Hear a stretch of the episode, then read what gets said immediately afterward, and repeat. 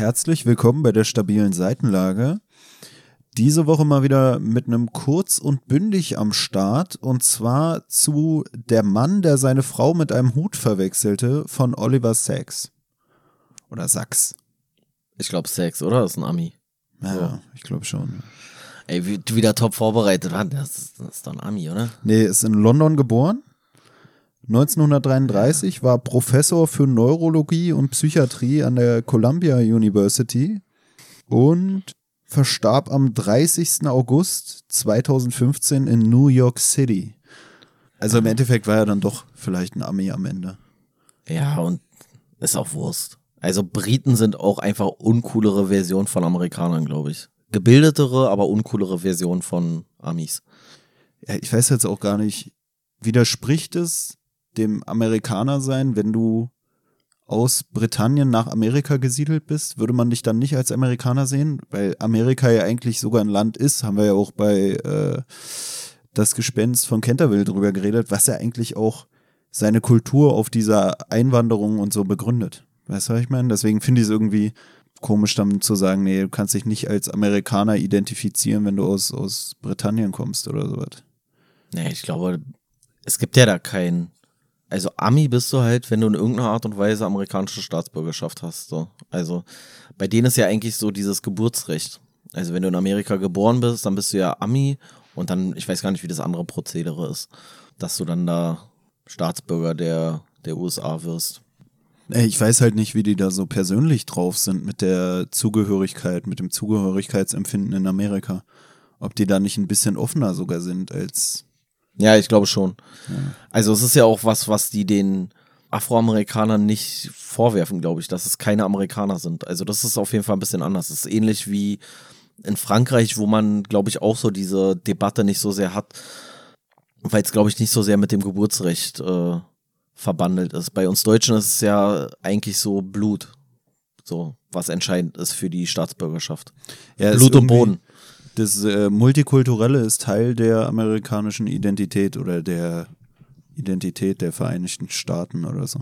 Ja, genau. Aber trotzdem glaube ich, dass die Amis sich über die Briten ein bisschen lustig machen, weil die halt trotzdem irgendwie. Ich weiß nicht, Briten sind echt komische Menschen. Aber na Ich gut. kenne wenig Briten, um ehrlich ja, ich kenne jetzt Oliver Sacks, Alter. Der hat auf jeden Fall mit Findest du komisch? Nee, der hat auf jeden Fall mit komischen Leuten zu tun gehabt. Das kann man schon mal so vorwegnehmen, auf jeden Fall. Ja, das wird auch Hauptbestandteil unserer Folge sein. Also der Titel Der Mann, der seine Frau mit einem Hut verwechselte, ist ja zum einen ein bisschen sperrig, zum anderen wirkt er auch schon ein bisschen absurd oder so, ein bisschen komisch. Es könnte fast auch so ein Titel sein, den man eher bei sowas wie Ephraim Kishon oder so erwarten würde, dass da dann irgendwie eine satirische Geschichte kommt oder sowas. Aber der Oliver Sacks, der beruft sich hier eigentlich nur auf Geschichten, die das Leben schreibt, will ich mal sagen. Und zwar im genaueren die Leben unterschiedlicher Patienten, die hier so als Fallbeispiele dargestellt werden, die er innerhalb seiner Arbeit als Neurologe kennengelernt hat oder mit denen er konfrontiert war. Wollen wir kurz auf, auf die, das Vorwort eingehen und dann auf die Fallbeispiele? Ja, geh mal aufs Vorwort ein. Okay.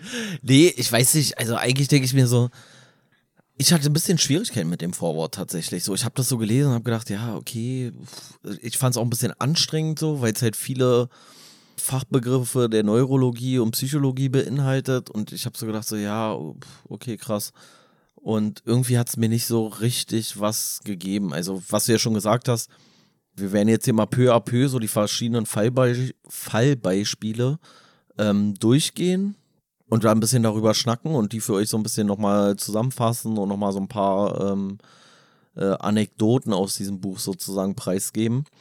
Und insgesamt sind das auf jeden Fall 24 äh, Fallbeispiele von irgendwelchen Leuten mit besonderen, ähm, ja, wie sagt man das, besonderen Auffälligkeiten im neuronalen Bereich, sage ich jetzt mal. Also er hat es gegliedert in Ausfälle und Überschüsse. Also zum einen irgendwie Personen, bei denen irgendetwas weniger vorhanden ist oder irgendwas eingeschränkt ist und zum anderen in Personen, bei denen irgendwas stärker ausgeprägt ist als äh, normal.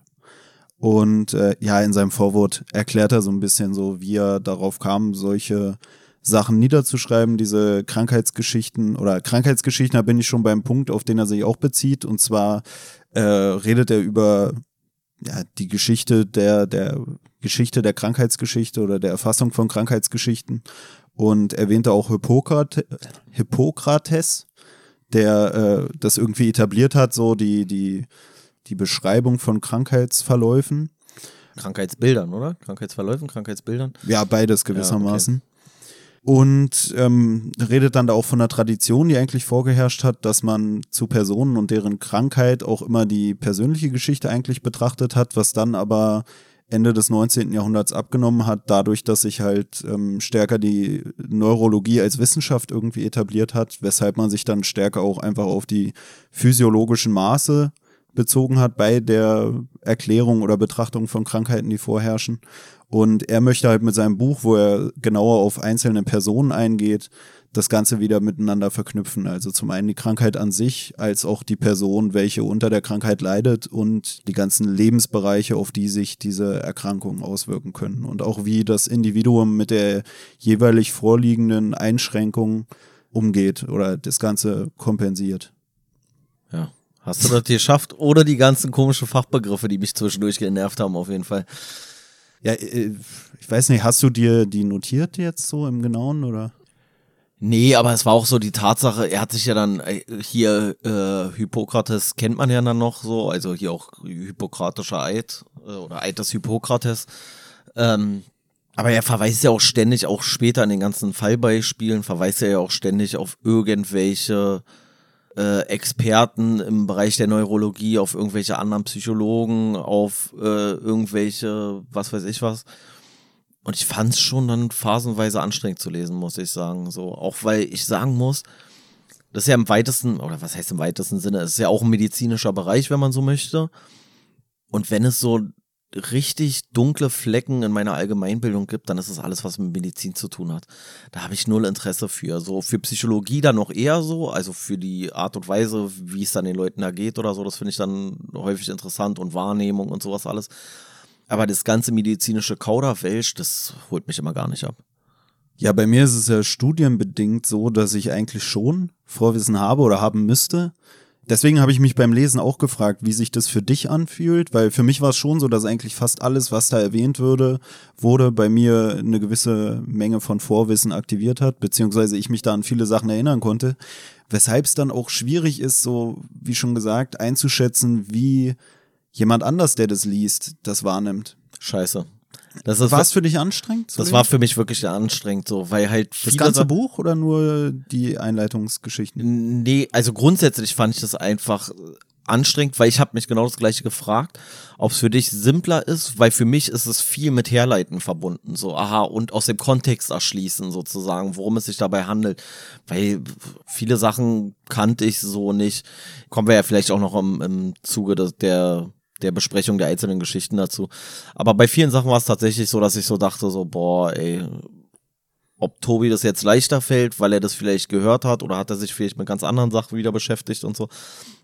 Aber wie gesagt, liegt auch daran, dass ich echt so ein richtiger, also wenn es so um Medizin geht, dann bin ich halt echt häufig raus so. Also ich weiß da, hab da sehr rudimentäres Vorwissen, so sag ich mal. Ja, für mich war es so, dass ich für mein eigenes Erstaunen gar nicht groß gegoogelt habe. So, weißt du, also erst wenn man, also als ich, ich angefangen habe zu lesen, dachte ich, du hast auch nicht gegoogelt? Nee, weil ich keinen Bock hatte teilweise. Weil teilweise war es dann wirklich so, da waren innerhalb von drei Sätzen so zwei so Sachen, wo ich so dachte so, oh, die könntest du jetzt nochmal genauer googeln. Und dann habe ich gesagt, oder du verlässt dich darauf, dass Tobi das kann. Na, Im Zweifelsfall könntest du mich auch fragen und wenn ich es nicht weiß, dann äh, machen wir einen unscheinbaren Cut und äh, fügen dann später nochmal einen Nachtrag rein. Oder du liest dann so den Wikipedia-Artikel vor und wir schneiden es aber so, dass es so klingt, als hättest du es gerade aus dem Ärmel geschüttelt. Ne, das Problem ist ja gewissermaßen, dass ich, wenn ich da was verstanden habe, was du nicht verstanden hast, dieses Bewusstsein dafür ja nicht habe, dass du es nicht verstanden haben könntest. Das, das habe ich mir auch gedacht. Und dementsprechend selber wahrscheinlich einfach so drüber hinweggehe und da gar nicht drauf eingehen würde, wenn du mich nicht fragen würdest. Deswegen wäre es vielleicht wirklich gar nicht so schlecht gewesen, wenn du dir da markiert hättest, was du fragen wollen würdest. Nee, ich hab's ja dann im Endeffekt habe ich ja dann geschnallt sozusagen. Ich hab's dann aus dem Kontext und ich habe auch ein paar Sachen habe ich dann auch mal kurz nachge, äh, nachgeguckt oder sowas. Aber äh, es ist halt trotzdem anstrengender, als wenn man von Anfang an weiß, worum es sich bei einer Begrifflichkeit handelt, als wenn du es dir erst aus dem Kontext erschließt. Dann habe ich meistens auch gemacht, dass ich die Seite zu Ende gelesen habe oder den Absatz oder keine Ahnung was und dann erst geguckt habe, weil es einfach nervt, so mit einem Satz auf einmal so erstmal googeln, so weißt du, nervt ja. Na, ich habe vorhin dir auch schon gesagt, dass ich mich heute auch nicht so hundertprozentig gut fühle. Ich war dann auch unsicher, ob so ein bisschen damit zusammenhängt, dass man das Gefühl hat, so in so eine Prüfungssituation zu kommen, umso mehr das Buch mit dem eigenen Fachbereich zu tun hat. Da wollen wir mal gucken, ob du hier heute bestehst, du Lappen, Alter. Ja, Aber dann müssen wir hier eine ganze Vorwort wieder rausschneiden, wo ich gesagt habe, ich habe es verstanden, weil ich sehe schon kommen, dass du mir dann so, hä, das ist doch ganz klar, ne? Weißt du? Nee. Also wie gesagt, verstanden habe ich es auch so, aber es war halt einfach dann ein bisschen er setzt halt viele Begrifflichkeiten eher voraus, als es zum Beispiel, finde ich, bei Hawking der Fall ist. Bei Hawking wird immer sehr krass dann nochmal so auf einfach erklärt, was er meint. Das ist dann auch manchmal noch ein bisschen kompliziert, aber hier habe ich so das Gefühl, der sagt, ja, ist doch klar. Kennt man, kennt doch jeder hier den Begriff. Und ich denke so, nee, kenne ich aber nicht, du Idiot, ey. Ja, also ja. ich habe mich auch manchmal gefragt bei bestimmten Begriffen, ob er die nochmal erklären wird, wenn dann dann irgendwie eine Symptomatik das erstmal bezeichnet wird oder so oder ein Syndrom, weißt du, dass danach nochmal ein erklärender Satz kommt, hatte ich eigentlich auch erwartet und war dann verwundert, dass er nicht kam. Naja, das war schwierig. Hab mir dann aber gedacht, okay, äh, immerhin habe ich es verstanden und immerhin oder oftmals erklärt sich das, finde ich, dann auch über die Geschichte, die geschildert wird, der, der individuellen Patienten. Ja, genau. Was es bedeuten genau. könnte. Ähm, das meine ich ja mit aus dem Kontext entnehmen. Also wir haben jetzt ja nur die ersten drei Fallbeispiele bisher gelesen und ich habe mich gefragt, ob das später so ein, so ein Aha-Effekt haben wird, so weißt du? Also ob er immer wieder auf irgendwelche Sachen verweist dass sich das dadurch so ein bisschen einprägt, aber kann ich jetzt noch nicht abschätzen. Ja, für mich war es generell beim Lesen auch immer, weil du das gerade meintest mit dem Verweisen, so, dass er wirklich auf viele, was du ja auch schon gesagt hattest, andere Wissenschaftler sozusagen verwiesen hat oder auf andere Ärzte. Und dass ich auch generell das ganz cool fand an dem Schreibstil, den er hier anwendet, dass es so ein, so ein, ja, so, so, so was Vernetzendes an sich hat. Weißt du, nicht nur, dass er versucht, irgendwie das äh, Physiologische oder die Krankheit mit der Persönlichkeit äh, zu verknüpfen, sondern auch, dass man merkt, dass was auch ein bisschen im Zeitgeist geschuldet ist, viel irgendwie Kommunikation mit anderen Personen stattgefunden hat, um irgendwie sein Buch hier zu schreiben, dass er auch mhm. mit anderen Ärzten irgendwie in Kontakt stand und dass er halt äh, viele Verbindungen schafft und auch Verbindungen innerhalb des Buches zu den einzelnen Fallbeispielen. Also er verweist in den Fallbeispielen auch immer nach vorne, also irgendwie von wegen bei Fall 12 werden sie dazu noch was hören oder verweist auch wieder zurück, je nachdem wie möglich mhm. das schon ist, aufgrund der wenigen Sachen, die man bisher gelesen haben kann, wenn man erstmal nur die ersten drei Fallbeispiele gelesen hat. Aber das fand ich irgendwie auch ganz cool. Und es hat bei mir immerhin auch Lust auf mehr Lesen gemacht. Ich weiß nicht, wie es für dich war, ob es doch zu anstrengend war, aber ich fand, äh, kann ich jetzt schon mal vorwegnehmen, für mich bisher so rein Interesse halber bisher sogar mit das ansprechendste Buch, was wir bisher gelesen haben. Vielleicht auch wegen. Echt, ja, krass. du hinter Mikro? Ich kann hier. Nee, ähm, ja, vielleicht auch, weil es halt so einen Kurzgeschichtencharakter hat, weil du so das Gefühl hast, so, ey, zehn Seiten lesen und du hast wieder einen neuen Fall. Und ähm, einfach auch, weil es so im Vergleich zum Studium, zum Psychologiestudium zum Beispiel, einfach mal ein bisschen Leben äh, in die Thematik bringt wieder. Hm. Weil wenn man so das reine Studium hat, dann hast du oft einfach nur, lernt mal die Symptomatiken auswendig. Und ich habe es da immer ein bisschen vermisst. Ich hatte einen Kurs, der wurde auch vom äh, Psychiater gehalten. Oder das war eine Lehrveranstaltung, eine Vorlesung, die wurde vom Psychiater gehalten. Und der hat richtig viel mit Fallbeispielen gearbeitet. Und das war tausendmal geiler, als einfach nur ja, Symptome klar. auswendig lernen und äh, wie viele Wochen muss das und das vorliegen, damit man das und das diagnostizieren kann. Ja. Und deswegen fand ich das halt mega geil, weil ich mir dachte, ey, das wäre was, so könnte man eine, eine, Klausur machen, dass du so ein Fallbeispiel schilderst, ohne selber da Bewertungen abzugeben und dann müssen die Studenten da irgendwie versuchen, draus zu sehen, was es sein könnte. So ist es ja bei mir in der Ausbildung sozusagen gewesen. Also genau so läuft das sozusagen in so einer ähm, ja, im, Prinzip auch im juristischen, also generell im juristischen Bereich läuft es ja genauso ab. Du kriegst irgendeinen Fall, irgendeinen Sachverhalt und dann schilderst du alle deine Eingriffsmaßnahmen oder die rechtlichen Verstöße und so und das ist immer so anhand von wie so einem Fallbeispiel sozusagen ge gestaltet. Ja, und wie schon gesagt, die ersten drei Geschichten oder das erste Kapitel, aus dem wir jetzt drei Fallbeispiele uns äh, zu Gemüte geführt haben. Da geht's hauptsächlich um Ausfälle. Also es ist diese, unter diesem Gliederungspunkt Ausfälle. Und in seinem Vorwort zu dem Kapitel selbst erwähnte auch was, woran ich immer wieder denken musste beim Lesen der drei Fallbeispiele, was für mich selber auch ein interessanter Punkt ist. Und zwar, da muss ich kurz den Fachbegriff nachgucken.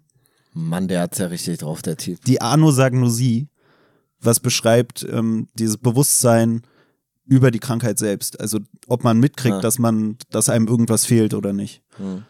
Und- wie, wie, die- wie die dummen Leute, die selber nicht wissen, dass sie dumm sind und sich dann für schlau halten, so, weißt du? Ja, wie Autoren, die Bücher schreiben, ohne zu merken, dass es ein Scheißbuch ist, weil sie denken, es wäre geil. Wie Literaturpodcaster, die über Literatur reden und keine Ahnung von Literatur haben und sich deswegen einen äh, drauf keulen, so ungefähr. Wie, wie hieß das? Mann, wie heißt der Effekt? Dunning-Kruger, wa? Dunning-Kruger-Effekt? Weiß ich nicht mehr. Keine Ahnung, ey. Ist nicht mein Fachbereich. Äh, Quatschkopf. Ja, doch, Dunning-Kruger-Effekt. Ja, also wie gesagt, die ersten drei Fallbeispiele haben wir uns reingezwirbelt.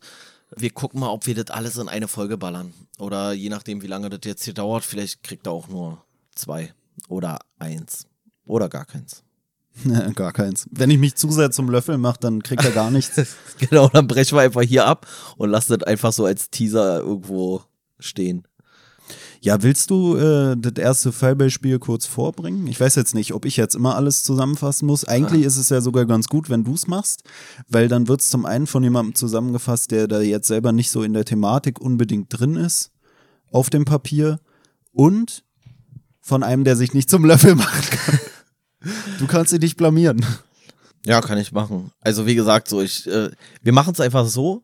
Ich verzichte auf die ganzen komischen Fachbegriffe, zumindest auf die meisten davon. Aber das mache ich natürlich nicht, weil ich sie nicht wüsste, sondern ich mache es einfach nur als ähm, als Hörersupport sozusagen, weißt du? Weil das ist dann, das ist für euch ist das zu viel, für mich war es genau richtig. Ja, ich glaube auch, ich lasse dann auch immer extra einfach das Fachwissen weg. Wir reden einfach nur ganz platt über die Geschichten an sich, als wären es einfach Geschichten. Wir behandeln sie gar nicht, als wären die vom Neurologen hier niedergeschrieben. Machen wir einfach, als wäre es Kishon. Schreiben wir einfach Kishon noch in die Folgenbeschreibung oben rein, haben wir es abgehandelt. Ist jetzt einfach eine Comedy-Veranstaltung, ist nur noch Quatsch. Alle klar. Ja, dann fasse ich das mal ganz kurz zusammen, das erste Fallbeispiel. Erste Fallbeispiel heißt genau wie das Buch, der Mann, der seine Frau mit einem Hut verwechselte. Und da berichtet der Oliver Sacks von einem Musikhochschulprofessor, der so eigenartige Verhaltensweisen zeigt. Also der scheint teilweise seine, seine Mitmenschen nicht so richtig zu registrieren. Der läuft durch die Straßen und tätschelt auf einmal irgendwelche Hydranten, weil er denkt, das sind irgendwelche spielenden Kinder. Und wird von seiner Umwelt dementsprechend halt so als ein bisschen, bisschen eigenartig wahrgenommen. Aber er kommt so eigentlich ganz gut zurecht. Also er arbeitet ganz regulär weiter als Professor und äh, fühlt sich so eigentlich auch ganz gut. Und der kommt dann aber wegen dieser komischen Auffälligkeiten irgendwann zu diesem Oliver Sacks. Und da merkt der Oliver Sacks schon, dass alleine die Art und Weise, wie er von diesem Patienten jetzt angeguckt wird, sagt man bei euch Psychologen, Psychotherapeuten, was auch immer, sagt man da Patienten? Sagt man Patient oder Klient? Ja, das ist ein schwieriges Thema. du hast selber keine Ahnung, du Lappen, ey. Nee, nee, ich, ich finde es wirklich ein schwieriges Thema, weil ich kenne es auch selber. Ich glaube, wenn du so in so einem Krankenhauskontext, ja, eigentlich sagt man schon Patient. Man sagt Ja. immer Therapeut-Patienten-Beziehung und sowas. Aber ähm, ja, theoretisch kannst du auch Klient sagen, aber es fühlt sich komisch an. Ja. Naja, auf jeden Fall ähm, merkt er bei seinem Patienten schon, dass er irgendwie eine eigenartige Art und Weise hat, wie er se seinen Therapeuten dann in dem Fall anguckt oder den Dr. Sachs. Und zwar hat er das Gefühl, dass der Blick so ungerichtet irgendwie immer so hin und her huscht und sich irgendwelche komischen Fixpunkte sucht, aber nicht den Menschen als, als Ganzes begreift. Und da entwickelt sich dann schon so ein Verdacht, dass er sagt, so, ja, nimmt der vielleicht mein Gesicht gar nicht richtig wahr, nimmt der vielleicht meine Person gar nicht richtig wahr. Ja, und da macht er mit ihm verschiedene Tests, Reflextests und so weiter und so fort. Und bei einem dieser Tests ist es dann halt so, ich glaube, ging auch um die Reflexe, dass der Patient den Schuh auszieht. Und als der Therapeut dann zu ihm sagt, ja, ziehen Sie mal Ihren Schuh jetzt wieder an, ist der so erstmal so völlig äh, irritiert und wirkt so ein bisschen desorientiert schon fast. Und dann wiederholt er das, ja, wollen Sie nicht Ihren Schuh anziehen? Und dann sagt er so, ja, wo ist denn mein Schuh? Und dann sagt der Arzt, der, der liegt doch vor Ihnen. Und dann sagt der, also der Patient, ach so, ich dachte, das wäre mein Fuß. Also er hat irgendwie so gar kein richtiges Verständnis mehr von seinem eigenen Körper, aber offensichtlich auch nicht so richtig von anderen Personen. Und der Arzt macht dann immer weitere Tests mit ihm und dann legt er einen Handschuh da irgendwo hin. Und dann sagt er, was, was ist denn das hier für ein Gegenstand? Und der Patient sagt so, ja, weiß ich nicht. Könnte ein Behälter sein. Theoretisch könnte man da verschieden große Münzen reinmachen, aber er kennt es nicht mehr als, als Handschuh so. Also er hat Schwierigkeiten damit, ganz alltägliche Gegenstände, insbesondere aber auch Personen, irgendwie wiederzuerkennen oder in Beziehung zu sich oder zu der Umwelt zu setzen. Und als der Dr. Sex ihn dann zu Hause besucht, ist es ein ähnliches Phänomen. Er, also er möchte diesen, diesen Verdacht, dass er einfach Gesichter und Personen nicht richtig wahrnehmen kann und nicht zuordnen kann, möchte er halt erhärten. Und dann zeigt er ihm verschiedene Bilder von Familienmitgliedern seines Patienten. Und die erkennt er halt auch nicht wieder. Also er kennt nicht mal seine Frau wieder. Ich glaube, äh, irgendeine Person erkennt er wieder. Ich glaube, seinen Bruder, aber auch nur, weil der irgendwie eine bestimmte körperliche Auffälligkeit hat, ein Muttermal oder irgendwie sowas. Und für diese Details sozusagen, da hat er ein gewisses Auge, aber so das Gesamte erschließt sich ihm immer nicht. Und wie er aber trotzdem so ein Stück weit sein Leben meistert, ist, indem er viel über Laute sich herleitet. Also er hat ein gutes Verständnis dafür, wenn seine Frau mit ihm redet, dann weiß er, das ist seine Frau. Wenn seine Frau aber nicht redet und sich nicht bewegt, dann erkennt er die gar nicht. Dann kann er nicht mal sagen, ob das überhaupt ein Mensch ist oder sonst irgendwas. Und das ist das, wie er sich so ein bisschen, ich sag mal in Anführungszeichen, durchs Leben mogelt. Und er begleitet seine ganzen Sachen, die er macht, begleitet er immer mit mehr oder weniger so selbst entwickelten Liedern. Also wenn er sich halt anzieht, dann sagt er, ah, ich ziehe mich jetzt hier an und dann ziehe ich meine Hose an und jetzt mein T-Shirt und so.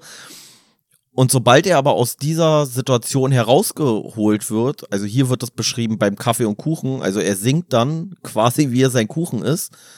Und dann kommt aber auf einmal, klingelt es an der Tür und dadurch wird er aus seinem Lied rausgerissen und ist komplett desorientiert und weiß eigentlich nicht mehr so richtig, was er jetzt da machen soll. Und trotzdem führt er ein mehr oder weniger glückliches und in seinen Augen erfülltes Leben. Aber er ist halt komplett desorientiert, wenn es darum geht, dass, dass etwas still und nicht in Bewegung ist. Und der ähm, Oliver Sacks benutzt dafür den Begriff Körpermusik, hat er, glaube ich, dann das genannt, war. Also so, dass, dass er Geräusche und Bewegungen, dann kann er das halt irgendwie zuordnen, worum es sich bei Gegenständen und Personen handelt. Habe ich was hab ich was Wesentliches vergessen? An sich nicht. Also dieser Begriff für diese Gesichtsblindheit, die da hauptsächlich beschrieben wird, ist äh, Prosopagnosie. Also ist auch sowas, was, womit wir in der Uni so ein bisschen schon genervt wurden. So. Ach echt, ja? Ja, ja. Also, also es hat mich so an diese, ähm, an diese Asperger-Autistengeschichte so ein bisschen erinnert. Das ist wahrscheinlich so wie so eine ganz schwache Form sozusagen davon, wo man ja auch so, die erkennen ja Personen und äh, Gegenstände und sowas alles. Aber da scheint sich das ja auch so auf Mimik oder sowas so ein bisschen zu beziehen. Daran musste ich so ein bisschen denken. Und generell fand ich was schon, ja. Ja, also ich weiß jetzt nicht hundertprozentig, wie es so bei Asperger oder so ist, aber hier geht es ja darum, dass äh, bestimmte Bereiche des Hirns geschädigt sind, irgendwie durch einen Tumor oder so, die deswegen dann nicht mehr funktionieren oder nicht mehr arbeiten. Unter anderem halt irgendwie ein Bereich, der für die Gesichtserkennung zuständig ist. Ich glaube, bei so Autisten ist es nochmal ein bisschen komplizierter, sage ich jetzt mal. Okay. Da hatte ich die Tage auch was äh, zu, ähm, äh, das ist noch komplizierter. Na, wir hatten, äh, ich habe die Tage an, an einem Vortrag gearbeitet für die Uni und ähm, da ging es darum, auch um die Funktionsweise des Gehirns und darum, wie unser Gehirn irgendwie Sachen wahrnimmt oder äh, Lernprozesse vonstatten gehen Mhm. und ob man sich irgendwie bei der Konfrontation mit Ereignissen eher auf das Unerwartete oder auf das Erwartete bezieht. Und da gibt's halt zwei Modelle, die sich dann irgendwie widersprechen, weil es gibt die einen, die sagen, man achtet eher auf das Erwartete und der Fokus liegt darauf, was zu erwarten ist. Und andere Modelle sagen, ja, das Gehirn reagiert eher darauf, wenn etwas Unerwartetes geschieht. Und es widerspricht sich dann irgendwie. Und äh, innerhalb dieses Papers, was wir da gelesen haben, da war es dann so, dass dieser Widerspruch dadurch aufgelöst wurde, dass man gesagt hat, es sind nicht zwei unter oder zwei Prozesse, die gegeneinander sprechen, sondern du hast erstmal einen Fokus auf das, was du erwartest. Hm. Und wenn der Unterschied zwischen dem, was eingetroffen ist und dem, was du erwartet hast, eine gewisse Schwelle überschreitet, dann setzt dieser Fokus auf das Unerwartete ein was damit einhergeht, dass bestimmte Stoffe freigesetzt werden, die deine Aufmerksamkeit verstärken, damit du dich dann mehr auf das Unerwartete oder auf das, auf das von der Erwartung abweichende Ereignis fokussieren kannst und dementsprechend stärker dann deine Lernprozesse sozusagen beeinflusst werden, dadurch, dass du halt stärker wahrnimmst, was von deiner Erwartung abgewichen ist, kannst du halt deine Erwartung fürs nächste Mal durch eine gesteigerte Aufmerksamkeit anpassen, sodass du beim nächsten Mal weniger falsche Vorhersagen triffst sodass beim nächsten Mal ja. nicht unerwartet ist. Und da ging es darum, dass bei Leuten mit Autismus, dass da eine Problematik vorherrschen kann.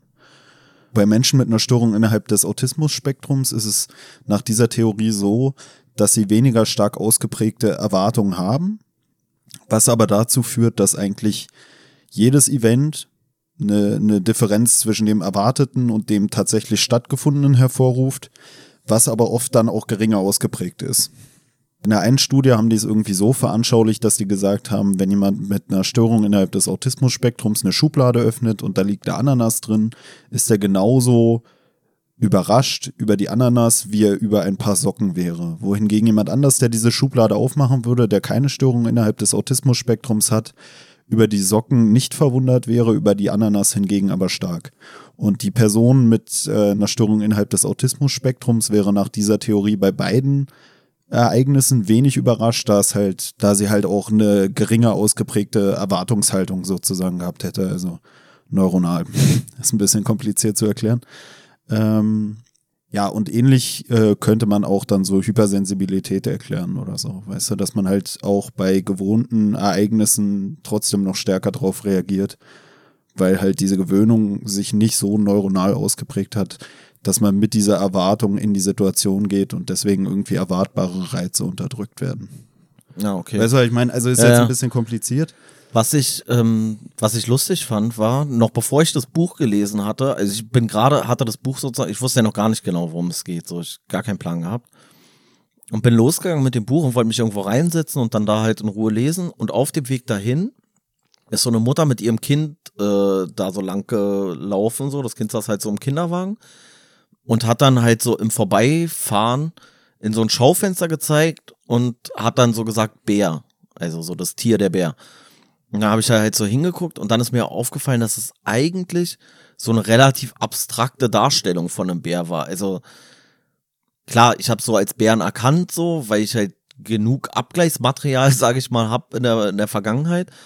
Aber da fand ich es auch schon eigentlich so faszinierend, so, dass das Kind sozusagen das als Bär identifiziert, obwohl es eigentlich nicht die typischen Charakteristika eines Bären hat, weil es ja zum Beispiel kein Fell hat. Der, der Bär, der da dargestellt war, der hatte nicht mal, der hatte keine Augen, keine Zähne, kein, äh, so, weißt du, was ich meine? Hm. Er hatte eine, eine für einen Bären untypische Farbe und war halt wirklich nur so, ja, so ganz rudimentär, sage ich jetzt mal. Und da fand ich das dann irgendwie so faszinierend, dass so ein kleines Kind das schon so abstrahieren kann dass es kein echter Bär ist, aber ein Bär sein soll. Während hier dieser komische Patient, was ich dann danach gelesen habe, sozusagen die eindeutigsten Sachen, also für uns eindeutigsten Sachen, nicht mehr als solche identifizieren kann, wie diesen Handschuh oder irgendwie sowas. Also das fand ich irgendwie so ein, so krass wie die, wie die Wahrnehmung oder wie früh die Wahrnehmung und die Abstraktion von bestimmten Sachen, selbst wenn sie nicht so sind, wie man sie ursprünglich erwartet hat, wie, wie früh das sozusagen einsetzt. Ja, hier wird ja auch beschrieben, dass es eigentlich sogar, würde ich sogar sagen, noch abstrakter alles wahrnimmt. Dass er halt nicht mehr das große Ganze sieht, sondern wenn man ihm irgendwas zeigt, dass er dann die Bewertung von irgendwelchen Sachen oder die Einordnung in Kategorien an so wenigen Merkmalen festmacht, die er überhaupt wahrnehmen kann, dass er deswegen oft irgendwelche Fehlschlüsse draus zieht. Also wie zum Beispiel dieses, da liegt sein Schuh und äh, er denkt dann, das wäre sein Fuß, weil er erkennt da irgendwie nur die Umrisse also ja. und versucht dann daraus irgendwie, hier wird es ja auch mit dem Computer gewissermaßen gleichgesetzt und beschrieben, dass da dann halt nur wenige Informationen reinkommen in diesen Computer und er abstrahiert dann, okay, was könnte es sein? Wie bei seinem Bruder, den erkennt er ja wohl irgendwie an so einer Zahnlücke oder an irgendwie sowas, also an so ganz markanten Eigenschaften, die dann wahrscheinlich von ihm noch wahrgenommen werden können, weil er dieses Also große ganze Gesicht gar nicht mehr sehen kann. Also eigentlich erkennt er halt gar nicht seinen Bruder, sondern er erkennt nur die Zahnlücke oder das Muttermal oder was auch immer und verbindet es mit seinem Bruder so. Ja, hier wird auch beschrieben, dass er, der ist selber auch Dozierender an irgendeiner Universität, also so für, für Musik auch. Und dass er da dann auch die Studierenden dann eher daran erkennt, was die für Körpergeräusche und so machen, so das, was du ja auch schon meintest, dieses, ähm, diese Körpermusik, die er Ja, wahrnimmt. ja, und dass sie sich dann überhaupt bewegen. Also wenn die einfach nur ruhig da sitzen, sich nicht bewegen, nichts sagen, dann peilt er gar nicht, dass da überhaupt Leute sind, so ungefähr. Weil er das gar nicht mit, miteinander in Einklang bringen kann. Ich habe mir halt nur gedacht, so, ist schon übel für die Family und sowas, ne? Also wenn du so gar nicht mehr wiedererkannt wirst und der macht ja dann auch wirklich einen sonderbaren Eindruck. So, ich habe dann halt wirklich gedacht, so kann man, meinst du, man kann da so ganz normal mit so jemandem weiter zusammen sein? Das ist schon, schon anstrengend, ey. Naja, seine Frau zum Beispiel hat es ja gar nicht so als Riesenproblem wahrgenommen. Also hier wird ja irgendwie dargestellt, dass man auch, also man hat ja erstmal auch rausfinden müssen, was bei ihm überhaupt vorliegt, so dass man dann erstmal dachte, vielleicht sind seine Augen irgendwie beschädigt und so. Das heißt, innerhalb der sozialen Interaktion wird er ja gar nicht mal so auffällig gehandelt haben, sag ich mal. Weißt du? Nee, Also, es, es ist ja nicht so auffällig, dass wenn du morgens aufstehst und singen musst, um dich anzuziehen und Ja, dass wenn okay. du dann unterbrochen wirst, du dann nicht mehr weißt, was du machen sollst. Das ist, das sind ja diese Punkte, so weißt du. Also, ich aber das war für mich auch krass. sowas, wo ich bei der Schreibweise habe ich mir auch zum Teil notiert, dass es so ein bisschen ähm, ja, ich meine, die Gespräche, die der Arzt führt, die sind ja sowieso verkürzt dargestellt. Und dann Ja, ja, hast du klar. halt immer so dieses zufällige, oh, und dann hat er das und das gesagt. Und dann dachte ich mir sofort, wo ich mir auch dachte, okay, der redet dann eine Stunde mit dem. Und es hört sich aber an, als hätte er nach drei Sätzen so alles schon äh, erkannt, was er hätte erkennen können. Aber zum Teil war mir dann nicht ganz klar, inwiefern das vorher schon so war, dass der immer so einer war, der so rumgepfiffen hat oder irgendwie sowas, weißt du, oder auch in der Interaktion mit seiner Frau. Also hier wird ja dargestellt, dass er selber zum Beispiel gar nicht groß drunter gelitten hat. Bei seiner Frau, da wird es ja auch so sein, dass er sie ja dann aufgrund von irgendwelchen markanten Merkmalen oder dieser Körpermusik auch wiedererkannt hat. Ja, er hat sie so gut wiedererkannt, dass er dachte, sie wäre sein Hut und er wollte sie auf seinen Kopf setzen. Das hat richtig gut funktioniert mit dem Wiedererkennen, Digga, ey. Naja, aber das ist ja wahrscheinlich auch wegen dieser, wegen diesem Stillhalten. Okay, aber da sagt sie auch, dass sowas schon öfter vorgekommen ist. Ja, ja. Also, Also ich, also ich habe so eine Erinnerung gehabt, dass er halt so verschiedene Bilder gezeigt hat, als er bei dem Patienten zu Hause war. Ich weiß gar nicht mehr, wie der hieß. Äh, hab vergessen. Dr. P. Okay, ja, gut. Ähm, und dann hat er sich halt so alle möglichen Familienmitglieder und er hat sich, glaube ich, nicht mal selber erkannt.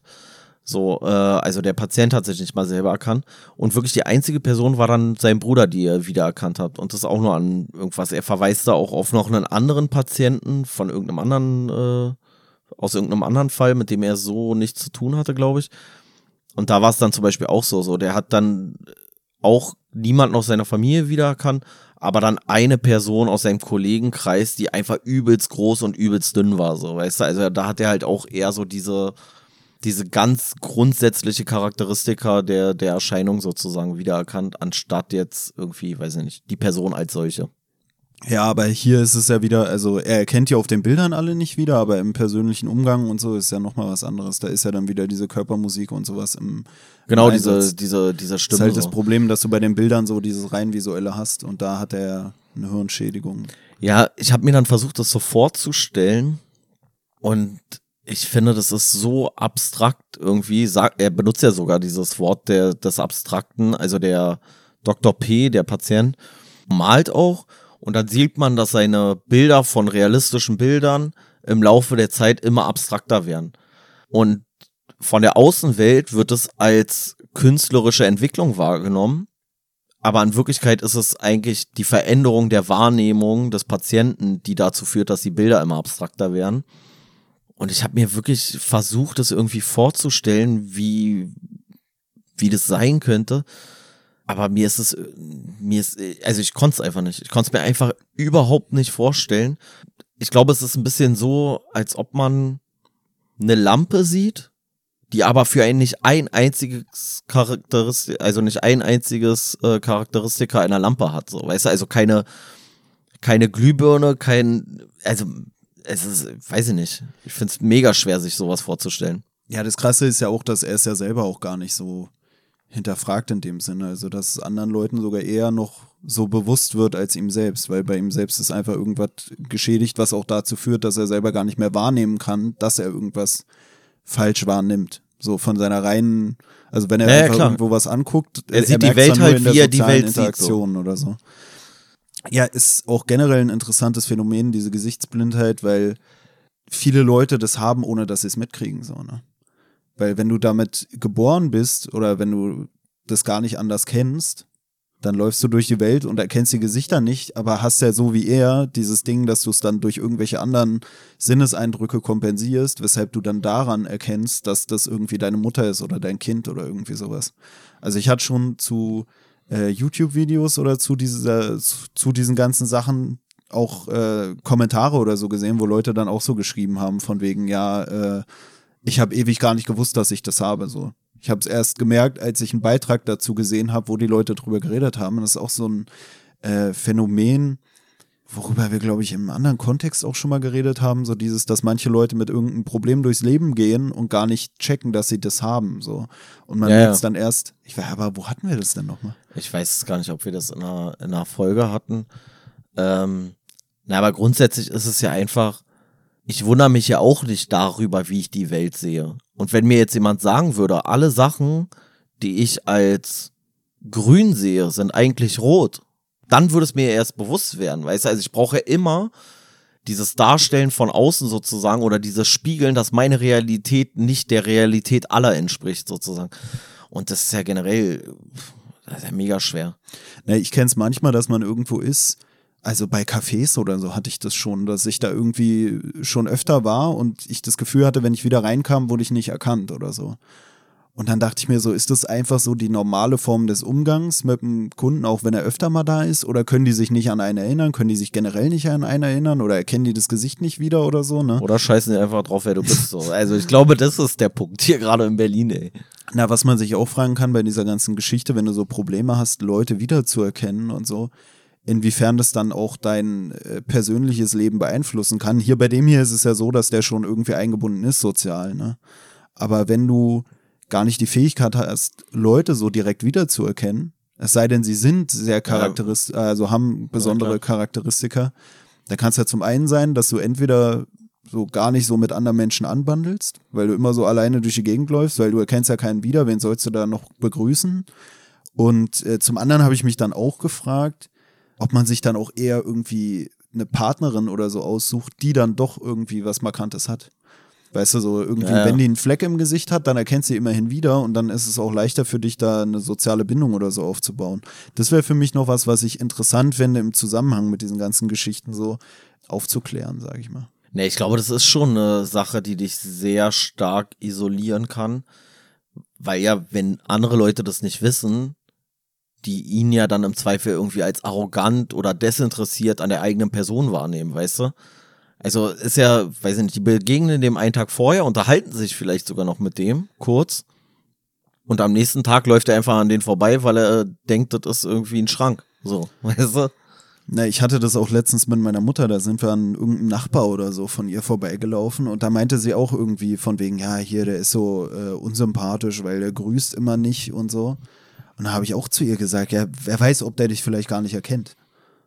Weißt du, wenn sie ihn grüßt, ich habe es ja auch bei äh, einer Dame, die hier bei uns im näheren Umfeld wohnt, ähm, bei der ist es aber, glaube ich, dadurch äh, zustande gekommen, irgendwie, dass die ein bisschen viel trinkt.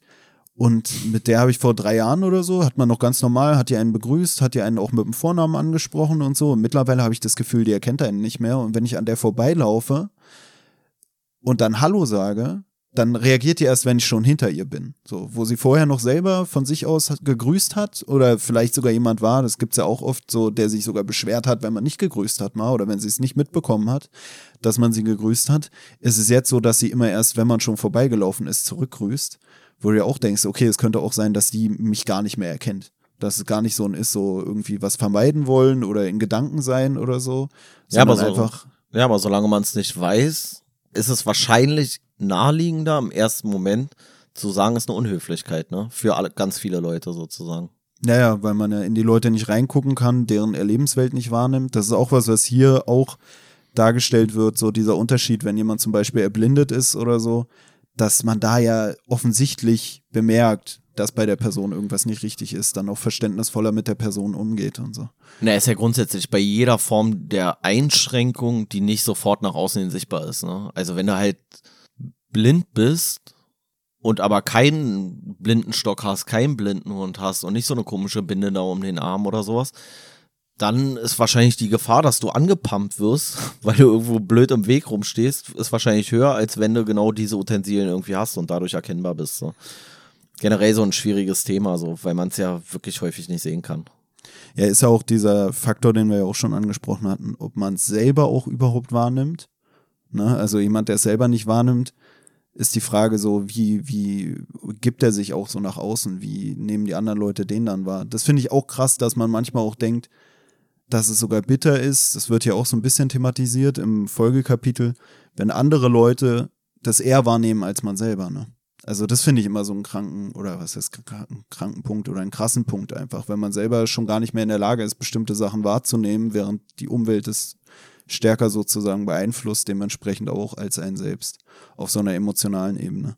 Naja, auch wenn du jetzt hier guckst, beispielsweise jetzt bei dem Typen, wenn der sich irgendwie eigenartig verhält im Alltag, dann werden ihn die Leute ja nicht so unbedingt direkt anschreien oder sowas, aber die werden halt im Zweifel komisch gucken.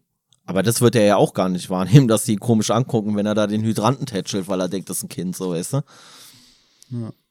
Also hier ist noch was, äh, eine Ausführung zu ähm, dem, was bei dem Dr. P vorliegt. Und zwar ist hier geschrieben, die organischen Voraussetzungen allen bildlichen Vorstellungsvermögens waren in Mitleidenschaft gezogen. Es ist interessant und typisch, dass er nicht mehr bildlich träumte. Seine Träume bestanden aus Eindrücken nicht visueller Art. Das war, finde ich, auch noch ein krasser Punkt. So. Ja, das, habe ich auch gedacht, ne? Das kann man sich auch gar nicht vorstellen. Also der träumt sozusagen nur noch in Form von, weiß ich nicht, was, von Gerüchen oder wahrscheinlich oder äh, Audioreizen oder irgendwie sowas. Vielleicht hört er gerade unseren Podcast, ey. Wir wissen es nicht genau. er träumt von uns. er, er träumt von unseren Stimmen im Podcast, ey. Ähm, aber das ist auch so eine Sache, finde ich, die man sich gar nicht vorstellen kann, weil für uns ist ja schon die Hauptwahrnehmung, würde ich schon sagen, ist ja, findet ja bei uns über die Augen statt. Na, was ich auch einen krassen Gedanken finde, ist, wenn ich eben schon meinte, so, dass bei YouTube-Videos oder so zu der Thematik auch immer wieder Leute sind, die dann sowas feststellen, so, dass sie genau dieses Problem haben, dass ich mich auch frage, gut, wir erreichen jetzt nicht so eine Million Leute oder so, aber dass ich mich auch frage, ob es auch Leute gibt, die hier zuhören, die dann irgendwie feststellen, dass ihnen da irgendeine eine gewisse Fähigkeit fehlt oder eine, eine Schärfe der Ausprägung. Ja, aber du? das ist doch die Wahrscheinlichkeit, wenn wir zwei Millionen Zuhörer haben, noch höher, als wenn wir nur eine Million hätten, oder? ja, ich, ich, ja, ich finde es irgendwie. Was ich halt so ein bisschen schade schon fast finde, ist, dass man das echt irgendwie gar nicht so simulieren kann. Also ich habe mich halt gefragt, ob es so ein, so ein Computerprogramm gäbe oder sowas, womit man dieses Empfinden simulieren könnte. Dass man Personen auf einmal nicht mehr erkennt oder nur noch so, weiß ich nicht. Ich konnte es mir überhaupt nicht vorstellen, so. Also, dass man es überhaupt ähm, irgendwie künstlich diesen Zustand erzeugen kann. Weißt du, also es gibt ja so bestimmte Sachen, wo du so Wahrnehmungsspielchen machen kannst, so aufgrund von Perspektivenverschiebung oder irgendwie sowas. Aber bei dem, was er hat, konnte ich es mir gar nicht vorstellen. Achso, du meinst, dass man selber das nachempfinden kann? Ja, ja. So, also, dass es so wie so ein Experiment gibt. Weißt du, wie, es gibt doch so eine Trunkenheitsbrille. Kennst du das so? Dass du so ein, so, ein so eine komplett verschwommene Sicht hast und so richtig kacke gucken kannst und so. Wo ich auch immer so dachte, so, ich habe noch nie aufgrund von Alkohol so gucken können, glaube ich, oder müssen. Na, ich glaube, an sich wäre das schon möglich also ist doch im Endeffekt auch sowas, wo hier seine Kunst, die er da zu Papier bringt, auch so ein bisschen mit Picasso oder so verglichen wird. Also ich glaube, so ganz abstrakte Kunst könntest du schon wieder heranziehen, um so einen Vergleich darzustellen, glaube ich. Ja, ich meine eher so eine reale Umgebung. So eine real existierende Umgebung jetzt, wie hier, hier das Zimmer oder sowas, so wie der so ein Zimmer wahrnimmt.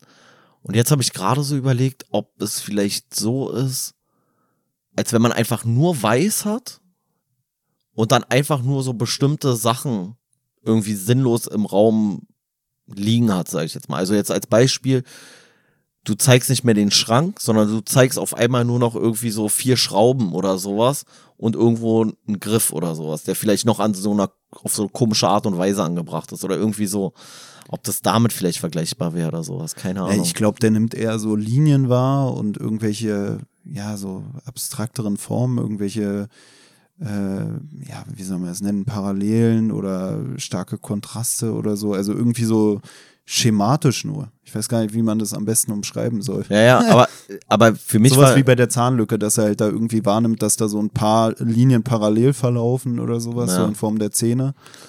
ja, Und dass er dann also- beim Schrank, das wird hier ja auch beschrieben, dass er ähm, noch eine Wahrnehmung für irgendwelche geometrischen Körper hat.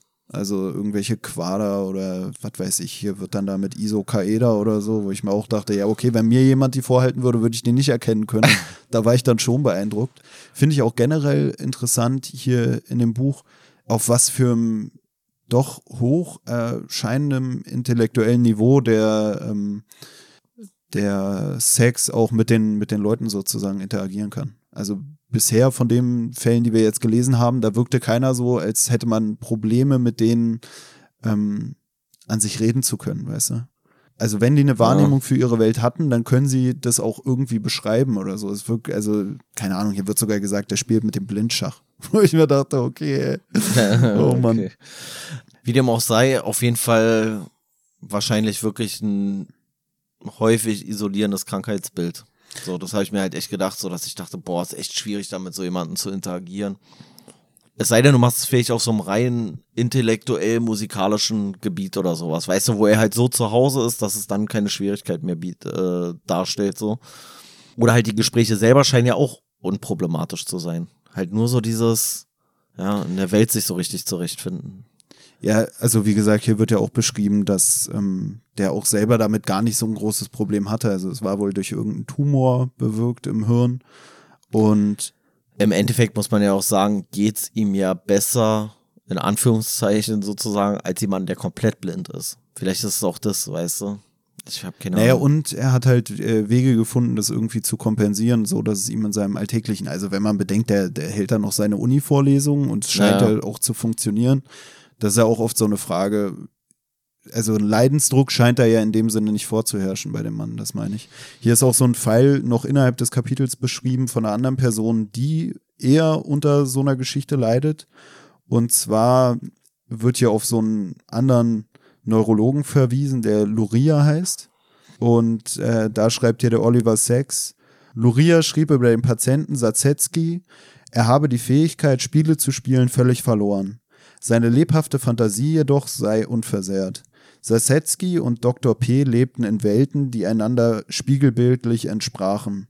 Der traurigste Unterschied zwischen beiden aber war, dass Satsietski oder Sazetski, wie Luria bemerkt, mit der verbissenen Zähigkeit eines Verurteilten versuchte, seine verloren gegangenen Fähigkeiten wiederzuerlangen, während Dr. P. nicht kämpfte und nicht wusste, was er verloren hatte. Ja, nicht einmal wusste, dass etwas verloren gegangen war. Aber wessen Fall war tragischer? Wer war mehr verdammt? Der Mann, der um seinen Zustand wusste, oder der, der sich dessen nicht bewusst war? Also wie gesagt, es war für mich selber auch so eine Frage, weil ich das auch im Umgang mit Leuten, die irgendwie so dabei sind, zunehmende Gedächtnislücken zu haben oder so, dass ich mir da auch manchmal denke, weißt du, wenn man, wenn man mit den Leuten dann redet und die einem dann sagen, ja, äh, ich kann mich da und da schon nicht mehr dran erinnern und so, dass ich dann manchmal sage, solange du es noch mitkriegst, oder immerhin kannst du es noch mitkriegen. Ich würde jetzt nicht sagen, solange du es noch mitkriegst, ist ja gut, aber ich finde es schon beachtlich, dass man noch in der Lage ist, sowas mitzukriegen. Ne? Aber um jetzt so halbwegs hier in der Analogie zu bleiben, was würdest du denn dann sagen, was dir lieber wäre? So, ist jetzt eine richtig hypothetische Frage natürlich und äh, werden wir ja auch nie erfahren im Zweifel. Aber wenn du es jetzt aus der kalten sagen müsstest, würdest du lieber morgen blind sein und gar nicht wissen, wie irgendwas vorher ausgesehen hat? Oder würdest du lieber blind sein und aber wissen, wie vorher die Sachen ausgesehen haben? Weißt du, was ich meine? Also das eine Mal hast du ja in dem Sinne keinen Verlust, weil du weißt nicht, wie Dinge aussehen und wirst es nie mehr erfahren. Und bei dem anderen weißt du zumindest, wie die Dinge aussehen. Du weißt aber auch zeitgleich, dass du das nie wieder sehen wirst. Was, was ist besser? Ich weiß es nicht. Ja, Also richtig geil ist nix von beiden natürlich. Also das ist ja die Frage, die er hier sozusagen stellt. Und für mich wäre, glaube ich, immer der Verlust noch schlimmer, als es nicht erfahren von irgendwas. Naja, da ist ja auch so ein bisschen schwierig, dass es ja an sich auch immer diese ganzen Kompensationsgeschichten gibt. Also wenn du nur blind wärst, dann hättest du ja immerhin wahrscheinlich noch irgendwelche bildlichen Vorstellungen, die du dir machen kannst. Weißt du? Also Ja, wenn es nur du- um die reine Blindheit geht. Ja, aber du weißt halt auch für immer, dass du nie wieder Sachen, die du früher vielleicht gerne gesehen hast, dann weißt du halt für immer, du wirst diese Sachen auch nicht mehr sehen. Als wenn du zum Beispiel vorher gerne Filme geguckt hast oder sowas, dann wirst du nie wieder in dem Sinne einen Film gucken können oder sowas, weißt du? Also ist ja, kannst ja auf alle Bereiche ähm, irgendwie beziehen, ich wo dir weiß was halt nicht- abhanden kommt. Ich weiß halt nicht, inwiefern man dann so wehleidig ist, weißt du? Das finde ich halt auch schwer zu sagen. So dem so hinterher trauern. Auf der anderen Seite kannst du dann auch einen Film gucken und hast dann vielleicht die Bilder eher im Kopf. Ich, ich weiß es nicht. Ja, aber wenn du einen neuen Film hast, also einen neuen Film guckst, dann hast du Ja. keine Bilder mehr im Kopf. Also ich finde, das ist, also man muss es ja auch nicht nur darauf beziehen, aber ich sag mal, wenn du vorher sehen konntest und auf den, am nächsten Tag kannst du nicht mehr sehen, dann kannst du halt auch nicht mehr so Fußball spielen, wie du es vorher vielleicht gemacht hast. Du kannst auch nicht mehr so irgendwie direkt einfach einem Bus hinterher rennen, was ja auch nicht so schlimm ist, weil den Bus siehst du ja nicht, dass er wegfährt. So, weißt du, also das meine ich so. Also, dass du so merkst, so, oh fuck, Alter, das ging vorher und das kann ich jetzt alles nicht mehr. Ob es dann nicht vielleicht fast besser ist, wenn man gar nicht mehr weiß, was, wie es vorher gewesen wäre oder so. Ja, das ist ja auch das, was ich meinte, dass ich auf der einen Seite sage, solange du noch mitkriegst, dass du Sachen vergisst, bist du nicht auf der Endstufe, so, was man dann jemandem sagt, um ihn zu beruhigen. Gleichzeitig denkt man sich aber auch, das ist ja noch schlimmer für einen selbst, weil man selber auch mitkriegt, wie, wie scheiße es einem geht oder dass Ja. man im Abbau befindlich ist. Wohingegen jemand, der komplett abgebaut hat, das dann gar nicht mehr wahrnimmt und deswegen dann vielleicht auch ein bisschen gelassener mit der ganzen Geschichte umgehen kann. Ne? Also ich finde es dann selber schwierig. Auf der einen Seite sage ich dann selber zur Beschwichtigung, von wegen, ja, äh, immerhin kriegst du es noch mit. Ist halt die Frage, jemand, der bei dem es klein anfängt, der kriegt es auch noch mit. Aber ja, also irgendwann sind dann die Ausfälle so groß, die man noch mitbekommt, dass es dann vielleicht sogar besser ist, dass man es gar nicht mehr merkt. Aber ich kann es halt auch nicht sagen, weil ich selber sowas so in dem Sinne noch nicht erfahren habe am eigenen Leib. Ja, also ich, ich finde es mega. Also mich würden so, so eine Sachen Ne, ich frage mich dann auch, kaputt machen, glaube ich. was auch fürs Umfeld schlimmer ist. Weißt du, auf der einen Seite so dieses, die Person kriegt immerhin noch mit, dass was nicht stimmt. Also da ist es dann, glaube ich, so, wenn die Person glaub- es gar ich nicht glaube- mehr mitkriegt, oder? Ja, ich glaube tatsächlich, dass es vielleicht jetzt auch in deinem Fall oder sowas, vielleicht ist es eher eine Beschwichtigung für dich selber als für die betroffene Person sozusagen, weißt du? Weil wenn du jetzt vorstellst, man würde gar nichts mehr mitkriegen, gerade bei so Sachen, kommen wir jetzt im, kommen wir eigentlich im nächsten Kapitel Ja, dazu. ja. Wollen wir direkt rübergehen ins Ja, nächste ja. Kapitel? Dann äh, werden wir nämlich wahrscheinlich da nochmal über dieses Thema reden. Äh, heißt der verlorene Seemann. Und da ist eine Person, die ab einem gewissen Zeitpunkt keine Erinnerung mehr entwickelt hat. Also die Person ist jetzt irgendwas in den 50ern oder Ende 40 und hat die letzten Erinnerungen aus der Zeit Anfang 20. Also es ist so ein ehemaliger ähm, Marinesoldat, der auf so einem U-Boot gedient hat. Und der ist immer noch im Jahr 45 und inzwischen hat man da aber das Jahr um 80 rum, glaube ich, war. Irgendwas Mhm. roundabout 1980. Und der hat eine sogenannte retrograde Amnesie. War das richtig? War das, Ja, war das der richtige Begriff, ja? Der entwickelt halt sozusagen keine, ja, keine Erinnerung mehr an die Zeit nach 45. Und das ist natürlich auch, auch irgendwie so eine Sache. Der lebt da in so einem Heim, kann man sagen. Und die einzige Person, die er überhaupt noch, zu der er noch eine Beziehung in irgendeiner Art und Weise hat, weil alle Leute, die er jetzt neu kennenlernt, hat er ja am nächsten Tag wieder vergessen. Ist dann sein Bruder, das wird dann auch beschrieben. Und bei dem wundert er sich halt auch immer, wie alt er geworden ist in so kurzer Zeit, weil sein Bruder ist ja dann auch noch irgendwas in den 20ern eigentlich in seinem Gedächtnis, aber inzwischen ist es halt auch ein 50-jähriger Mann. Und da wird es halt auch so beschrieben, dass als der das erste Mal auf den Oliver Sacks trifft, dass die dann da so eine Situation haben und dann wird nach kürzester Zeit diese Situation fängt dann halt wieder von vorne an. Also der hat eine Aufmerksamkeitsspanne, sage ich mal, oder ein Kurzzeitgedächtnis von vielleicht einer Minute oder in bestimmten äh, Fällen auch ein bisschen länger als eine Minute und der Sex macht dann mit ihm so irgendwelche Tests und dann legt er beispielsweise so drei verschiedene Gegenstände auf den Tisch und legt ein Tuch darüber und sagt, merken Sie sich mal die Gegenstände, die ich hier gerade hingelegt habe und dann macht er da halt sein Tuch rüber und als er das dann eine Minute später fragt, ja, was liegen da für Gegenstände, dann kann der Patient sich nicht mal mehr daran erinnern, dass überhaupt der da Gegenstände hingelegt hat. Als sie dann darüber reden, dann kann er sich angeblich dunkel daran erinnern, dass sie darüber gesprochen haben, so. Aber er kann sich dann an die Gegenstände gar nicht mehr erinnern. Das ist dann halt nur irgendwie eine Minute später oder sowas gewesen. Oder der äh, Arzt macht dann mit ihm auch so eine Schocktherapie, sage ich jetzt mal, und sagt relativ zu Beginn des Gesprächs, ja, welches Jahr haben wir denn? Und wie gesagt, wir haben da so um 1980 rum. Und der Patient sagt, ja, 1945. Und kann auch die ganzen Sachen von 1945 und danach kann er eigentlich so relativ ähm, entspannt irgendwie alles so wiedergeben und hat da auch gute Erinnerungen dran. Und dann nimmt der Arzt aber einen Spiegel und hält ihm den vors Gesicht und der Patient ist komplett geschockt, weil er auf einmal in das Gesicht eines 50-Jährigen guckt, obwohl er in seiner eigenen Wahrnehmung ja erst äh, Anfang 20 ist. Und dann ist er total irritiert und total aufgebracht und so. Und der Arzt nimmt den Spiegel dann aber weg, geht mit ihm ans Fenster und zeigt ihm da irgendwelche spielende Kinder draußen. Und dann ist halt auch nach einer Minute hat der Patient es schon wieder komplett vergessen. Und ja, das ist halt so ein bisschen dieses Krankheitsbild, was da beschrieben wird. Also, dass er halt in der Zeit von 45 und alles, was danach kommt, eigentlich so gut wie gar keine Erinnerung behalten kann. Und die Erinnerungen, die er aufbaut, löschen sich halt alle paar Minuten wieder. Ja, also was da als vorliegend be beschrieben wird, ist so ein Korsakow-Syndrom, irgendwie ein, eine Schädigung von Nervenzellen und von Mamellarkörpern im Hirn, die dazu führen, dass er halt irgendwie zum einen keine alten Erinnerungen mehr abrufen kann und das Neue nicht aufgebaut werden können. Bei Marmeladkörpern war ich raus. naja, aber das äh, deswegen, also er kann irgendwie kurzzeitgedächtnismäßig sich Sachen irgendwie speichern oder die, die werden wahrgenommen, die sind auch kurz vorrätig, aber es wird halt nicht transferiert in eine länger verweilende Erinnerung. Zum Teil kommt es aber doch schon vor, dass einzelne Sachen irgendwie transferiert werden, aber das sind dann immer Sachen, die er dann versucht, so in dieses 1945-Szenario einzubetten. Also, dass Leute, die er dann da kennenlernt, irgendwie irgendwelche Leute aus seiner Schule sind oder so, die er dann so, da ja. wahrnimmt, so irgendwelche Schwestern im Krankenhaus oder sowas. Äh, noch weil du meintest mit der äh, retrograden Amnesie, also man würde sagen, es ist eine retrograde Amnesie bis zum Zeitpunkt 45, also bis 1945, weil das ist ja auch oder hat ja auch erst später eingesetzt.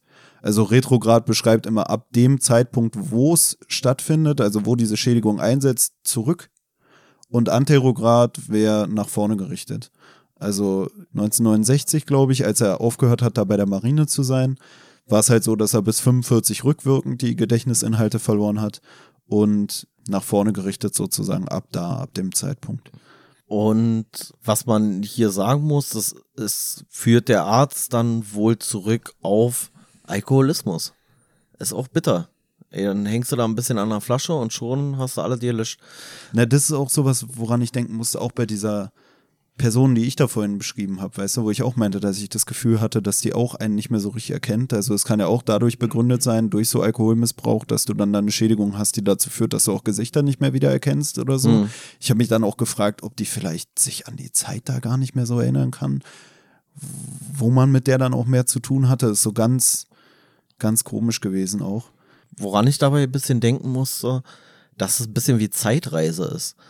Weil ähm, das wird dann da halt auch beschrieben.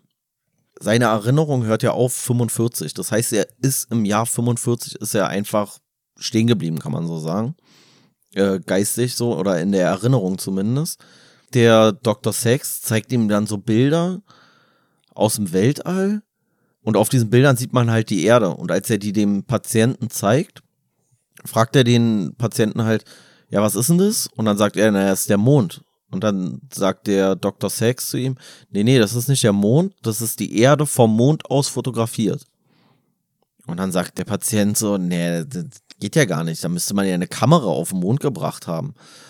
Und dann sagt er ihm das so, dass man ja auf dem Mond gelandet ist und so. Und der ist halt total von den Socken, weil er sagt so, wie, wie, wir sind auf dem Mond gelandet. Weil aus Sicht von 1945 ist es halt so voll das krasse Ding, dass man auf dem Mond landen könnte. Aber da ist es halt schon Realität gewesen. Möglicherweise Realität gewesen, man weiß es nicht, Verschwörungstheoretiker und so. Und das fand ich war auch irgendwie äh, krass. Und dann geht's aber irgendwann später, reden die so über irgendwie Satellitentechnik. Und da ist es dann wiederum so, dass er das ein Projekt zuschreibt, was er im, in, bei der Marine gemacht hat, was nach 45 stattgefunden hat, was er aber vor 45 verortet. Also er hat irgendwie so ein Fragment, ja, mit Satelliten habe ich mal gearbeitet, aber das muss, muss nach 45 gewesen sein, aber diese Zeit ist halt für ihn nicht existent. Na, ich finde gerade diese Idee der Zeitreise fand ich ganz gut. Also ich habe erst deine Aussage so verstanden von wegen, ah, jemand, der zurückreist, weil eigentlich lebt er ja in unserer Zeit, aber hängt da noch fest. Aber eigentlich ist es ja eher so, so war es wahrscheinlich von dir auch gemeint, dass er aus der Vergangenheit in die Zukunft gereist ist. Ja, ja, klar. Was ich auch in der Hinsicht interessant finde, dass leider ist es ja nicht möglich, weil äh, wir Menschen ja auch nicht uh, unendlich alt werden. Aber eigentlich wäre sowas halt auch ein interessanter Weg, um rauszufinden, wie Leute aus einer früheren Zeit über die aktuellen Menschen denken. Weil ja. ohne wirkliche Zeitreisemöglichkeit wäre es ja nur möglich durch so eine Geschichte. Weißt du, also eigentlich wäre es auch interessant, so rauszufinden, was haben eigentlich die Leute vor 100 Jahren, was hätten die über uns gedacht, weißt du, oder wenn man immer sagt, ja, früher war alles besser oder so, dann hättest du wirklich mal jemanden, der nicht diesen ganzen Wandel miterlebt hat, sondern der aus der Zeit kommt, hier rein schlittert und dann so sagt, ey, es ist ja kompletter Scheiß, ne? Ist halt Weil so wenn wir immer so äh, irgendwie die Vergangenheit romantisieren und es dann nur darauf fußt, was man alles irgendwie so überliefert bekommen hat, da ist ja sowas, dann eher, ich weiß noch, in, in Geschichte hatten wir früher immer da im Abi noch, so Traditionsquelle oder Überrestquelle. Und Traditionsquelle war immer das bewusst für die Nachwelt erhaltene. Und eigentlich gibt's ja nichts Geileres als eine Überrestquelle in Form von so einem Zeitzeugen, der einfach wirklich in der Zeit hängen geblieben ist und deswegen ja, ohne die neuen Eindrücke von dem Alten berichten kann, weißt du, weil muss ich auch dran denken, dass dieses Jahr 45 ja auch irgendwie lustig ist weil es ja äh, auch in Deutschland so eine Zeit des Vergessens war oder so. Oder dieses so, ach, das wollen wir nicht mehr wissen, weißt du? Das ja. fand ich eigentlich auch geil. Hier ist es ja eher aus so einer amerikanischen Sicht. Aber so dieses äh, Phänomen, was hier auch so ein bisschen beschrieben wird, irgendwie eine, eine hysterische Amnesie oder so, dass man irgendwie was extra vergisst oder dass, dass man irgendwas vermeidet, irgendwelche Gedanken an eine bestimmte Zeit, weil man da irgendwie irgendwelche traumatischen äh, Erlebnisse sozusagen mit verbindet. Also was bei ihm hier auch vermutet wurde, dass er vielleicht durch seine Zeit in der Marine irgendwas hat, was verdrängt werden soll oder was verdrängt wird, um ihm nicht zu schaden, so um dem Organismus nicht zu schaden oder dem, dem Geist dieses Menschen unterbewusst. War das finde ich auch interessant, weißt du, so dieser Gedanke ab 45, da gab es auch viele Leute, die sich dann wahrscheinlich nicht mehr an ihre Vergangenheit erinnern konnten. Ja, ja. Manche, manche konnten sich nicht erinnern und manche wollten sich, glaube ich, nicht erinnern und manche wollten nicht erinnert werden. Äh, ist jetzt halt so ein äh, mega, äh, eigentlich schon fast unangenehmes Beispiel zu nennen, weil es ein sehr popkulturelles Beispiel ist. Woran ich halt denken musste, als ich das ähm, gelesen habe von diesem Typen, war an Captain America. Und zwar bei äh, Captain America, ich weiß gar nicht, wie der Film hieß, First, Aven äh, First Avenger oder so, keine Ahnung dieser erste Captain America-Film auf jeden Fall. Und da ist es ja auch so. Also, das spielt ja so auch in den 40er Jahren, 45, glaube ich, 44 irgendwie so. Und dann hat er irgendwie so ein, ne, ist ja, ist ja sowieso ein Superheld und so und ähm, äh, Top-Konstitution und altert auch nicht so schnell oder gar nicht mehr, weiß ich nicht genau. Auf jeden Fall stürzt er zum Ende des Filmes ab und wacht dann so im Krankenhaus auf. Und dann kommt da halt die Schwester und die Schwester sieht halt auch aus wie aus den 40er Jahren so und redet dann da mit ihm und er ist da in so einem relativ großen Krankenbett, äh, Krankenzimmer, guckt aus dem Fenster, ist halt New York der 30er, 40er Jahre. Und ich weiß gar nicht mehr, wie sich das genau ergibt. Auf jeden Fall springt er dann irgendwie aus dem Bett auf und rennt nach draußen und dann stellt er fest, dass dieses ganze Krankenzimmer sozusagen extra nur so eine Kulisse ist, was ihm die Welt von 45 darstellt. Und dann rennt er aber raus auf die Straße, ist mitten in New York irgendwo und ist auf einmal halt aber in dem New York der äh, 2010er Jahre oder irgendwie sowas. Und da habe ich gedacht, so, wenn du jetzt nicht so isoliert irgendwo bist, sondern immer noch denkst, du bist 45 und dann würdest du, gerade hier in Berlin, ey, stell dir mal vor, du hast das letzte Bild so von, von Berlin, ist so einfach so alles nur Ruinen, so, dann gehst du hier raus, alles ist mehr oder weniger schick. Also, weißt du, so dieser, dieser krasse, dieser krasse. Betonwüste. Ja, ja, genau. Dieser krasse Gegensatz von dem, was deine Erinnerung ist, zu der tatsächlichen Realität, die er ja imstande ist wahrzunehmen, so. Wie du dir das überhaupt erklärst, ey, da bist du ja jeden Tag Kopf gefickt. Vor allem, wenn sich deine Amnesie ja dann wieder fortsetzt. Also du bist ja jeden Tag aufs Neue. Es ist ja nicht so, du kommst raus und denkst so, öh, wo bin ich in 20 Jahre gewesen? Und dann kannst du es dir langsam wieder herleiten, sondern jeden Tag gehst du wieder raus und bist wieder überrascht, so weißt du? Na, ist ja generell sowas, was oft in so Fantasy, Science-Fiction-Sachen oder so dargestellt wird, wenn da irgend so ein Protagonist in die Welt der Zukunft sozusagen kommt. Ne? Es ist ja im Endeffekt genau das Gleiche, nur dass es im End also bei uns dann oder in dem Fall dann die gegenwärtige Welt ist, in die der Na, für ihn ist es ja jeden Tag die Zukunftsreise, so, ne? Als du das so beschrieben hast, musste ich an diesen Film denken, ich weiß nicht mehr, wie der hieß, da wo es um Mauerfall geht oder so. Gibt's da Gut auch. bei Lenin. Ja, ja, genau, wo, wo da irgendwie die Mutter im Krankenhaus liegt und dann. Naja, und sie erhalten irgendwie die DDR Ja, für sie ja. so ein bisschen aufrichtig. Äh, aufrichtig, aufrecht. Ja, äh, auf jeden Fall auch, äh, ich, ich weiß jetzt gerade gar nicht mehr, wie war denn bei dem eigentlich so die Empfindung? Das war, der hat es gar nicht so richtig wahrgenommen. Der hat es auch gar nicht so wahrgenommen. Bei dieser Schocktherapie, von der du geredet hast, hat er es schon wahrgenommen, war dann auch gewissermaßen entsetzt darüber. Aber der hat es dann halt relativ schnell wieder vergessen, als man ihn dann, als man seine Aufmerksamkeit auf was anderes gelenkt hat. Dann war der eigentlich wieder beruhigt. Also er hat sich dann auch erstmal gewundert, warum er überhaupt da im Krankenhaus ist, aber diese Verwunderung über seinen Zustand oder über seinen Aufenthaltsort, die hält halt auch immer nur so kurz an, dass es dann auch schon wieder ja, vergessen hat und sich gar nicht so großartig darüber aufregen kann. Also es wird hier ja auch beschrieben, dass er relativ ja, empfindungslos ist, was seine ganze Situation angeht, dass er da gar nicht groß irgendwie Da war das halt auch sofort wieder sich vergisst, gut oder ne? schlecht fühlt, genau. Es ist halt immer so, ach, ich bin jetzt gerade hier und dann ist er aber ewig da. Es wird auch beschrieben, dass er sich so ein bisschen da einlebt in dieser ganzen Situation oder in, in seiner Umgebung. Was äh, wir ja auch schon gesagt hatten, dass er zum Beispiel dann die Schwestern da als irgendwelche Personen wahrnimmt, die er da von 1945 noch kennt. Deswegen wirkt es auf ihn alles auch ein bisschen vertraut. Also er verknüpft irgendwie diese eigentlich unbekannten Sachen, die ihm aber in dem Sinne nicht unbekannt sind, weil er es ja gar nicht so als was Neues wahrnimmt, weil er sowieso nicht äh, die Fähigkeit hat, da groß zu differenzieren, weil es sowieso keine Gedächtnisinhalte sich aufbauen.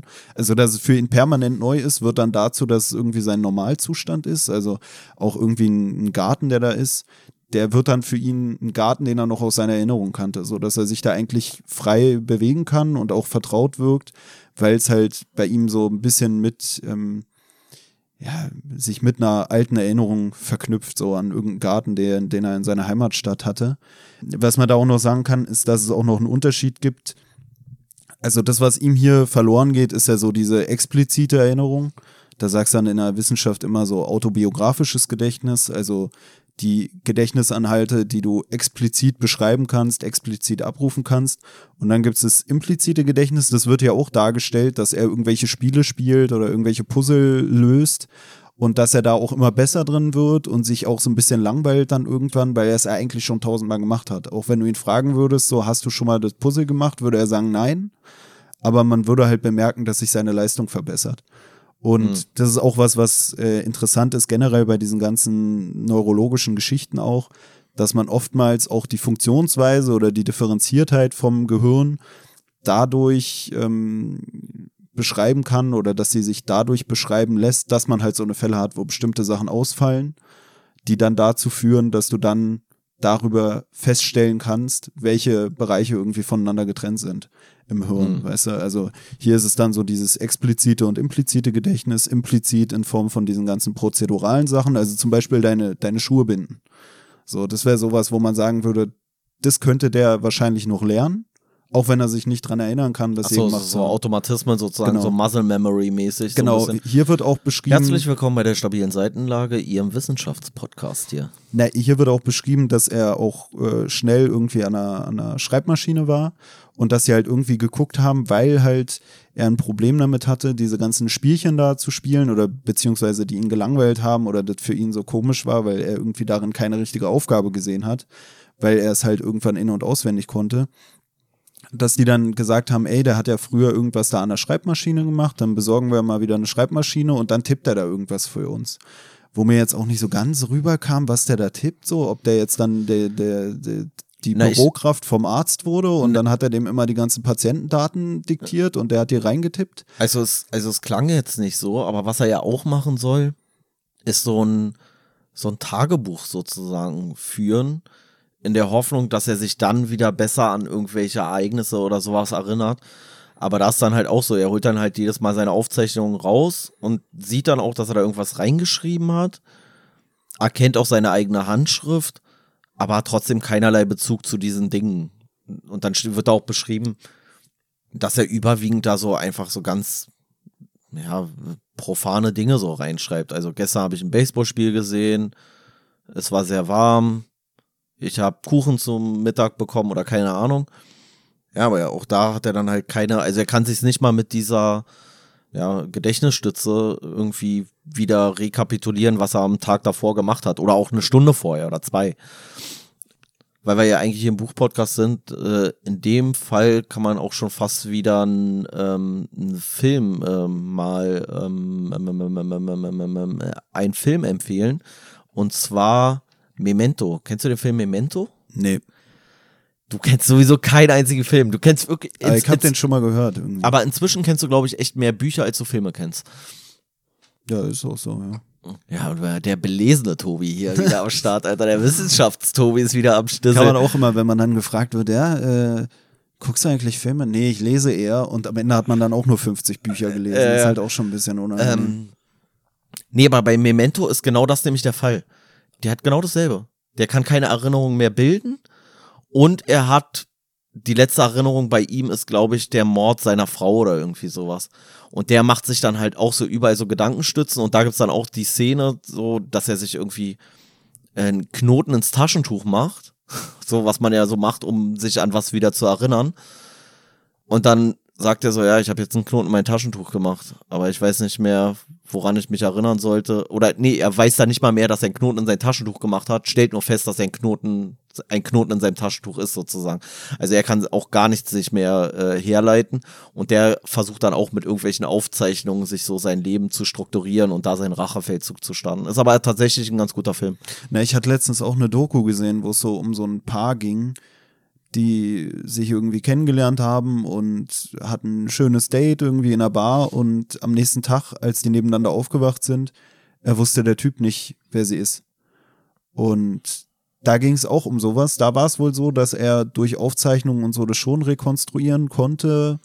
Also der hat sich auch jeden Tag dann ein Tagebuch geschrieben, um sich wieder dran zu erinnern, was eigentlich sein Lebensinhalt ist. Der hat auch, glaube zwei Kinder mit der Frau gehabt, die er dann da in diesem Club oder so kennengelernt hatte. Und ähm, der hat aber auch dieses Bewusstsein dafür gehabt, dass, dass er da irgendwie Probleme hat. Also, dass er Mhm. sich, dass er nicht so die Gedächtnisinhalte aufbauen kann.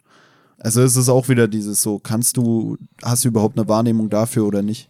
Hier wird ja auch so ein bisschen, was du vorhin meintest, da mit der Zeitreise oder so beschrieben, dass dieser Sex sich auch fragt, wie es wäre, wenn man so eine Leute wieder in die Welt von damals, an die sie sich noch erinnern oder in der sie leben in ihrer Wahrnehmung, zurückführen würde. Und da wird auch so ein Beispiel von einer anderen Person äh, genannt, die irgendwie das nur so auf zwei Jahre zurückliegend hatte oder nur einen kleineren Zeitraum und wenn man den dann in seine Heimatstadt oder in sein Zuhause, in sein damaliges Zuhause zurückgebracht hat, dann hat er das auch gar nicht bemerkt oder man, man konnte es ihm gar nicht so anmerken, dass da irgendwas nicht stimmt.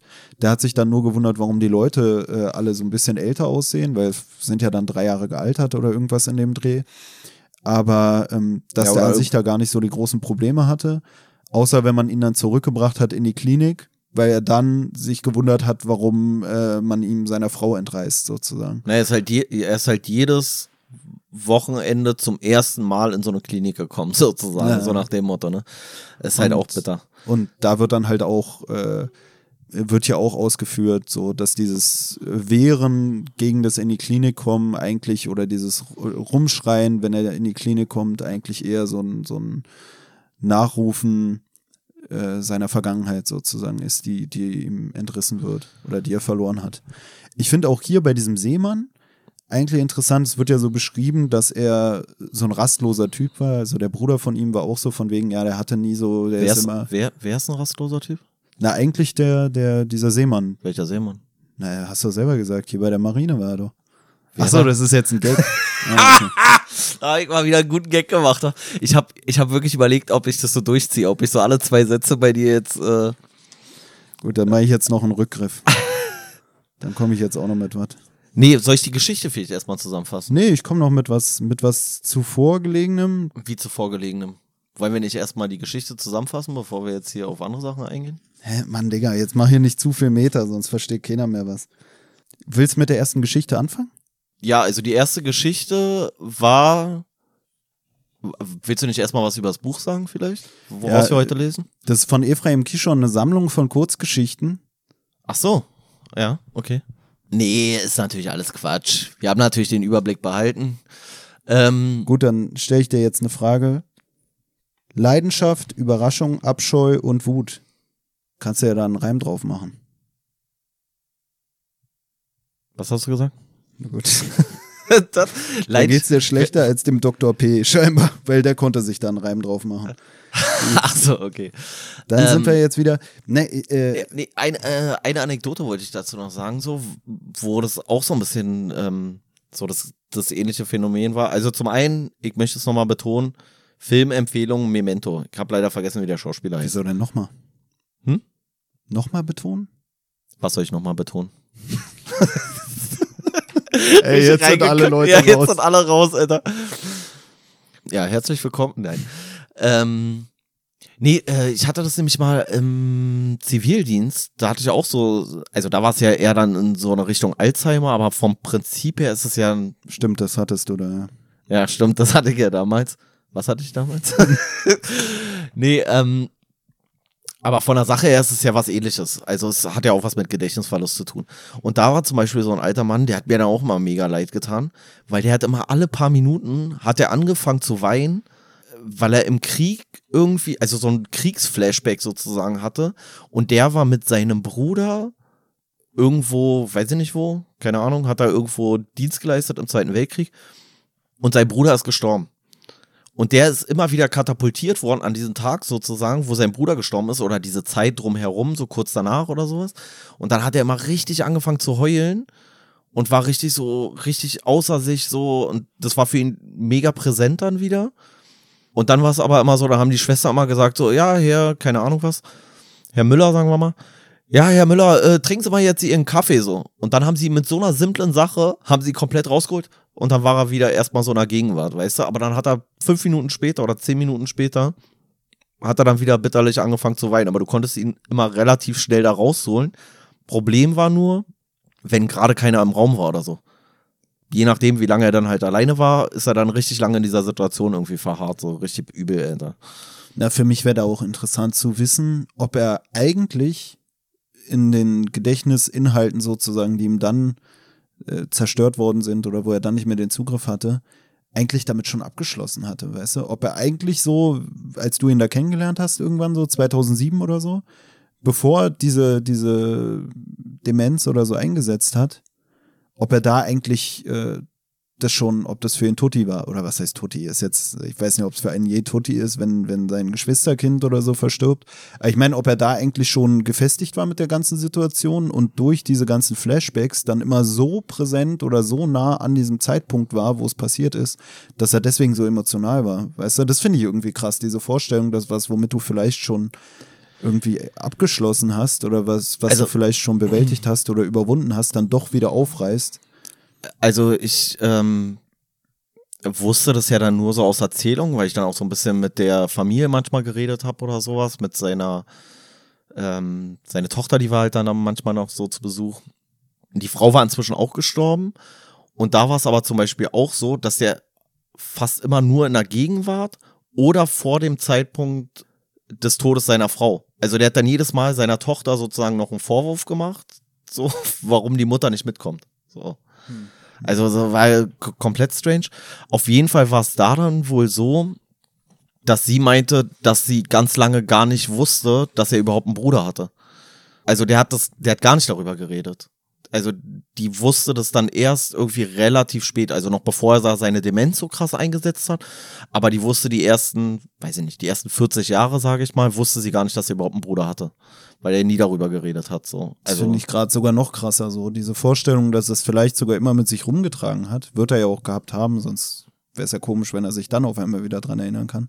Und man weiß halt nicht, hat er es vielleicht extra verschwiegen oder so und dann im höheren Alter da mit mit dieser Erkrankung in Einklang konnte er es dann gar nicht mehr verschweigen, weil er selber gar nicht mehr gemerkt hat, naja, dass er ja. gerade zurückversetzt ist oder so. Ja. Ich hatte es nur mal bei mir im Praktikum äh, in der Psychiatrie, dass da auch, dass ich da so eine Entspannungsgruppe gegeben habe, wo man dann so einen Bodyscan gemacht hat, also so eine äh, Körperwahrnehmungsübung.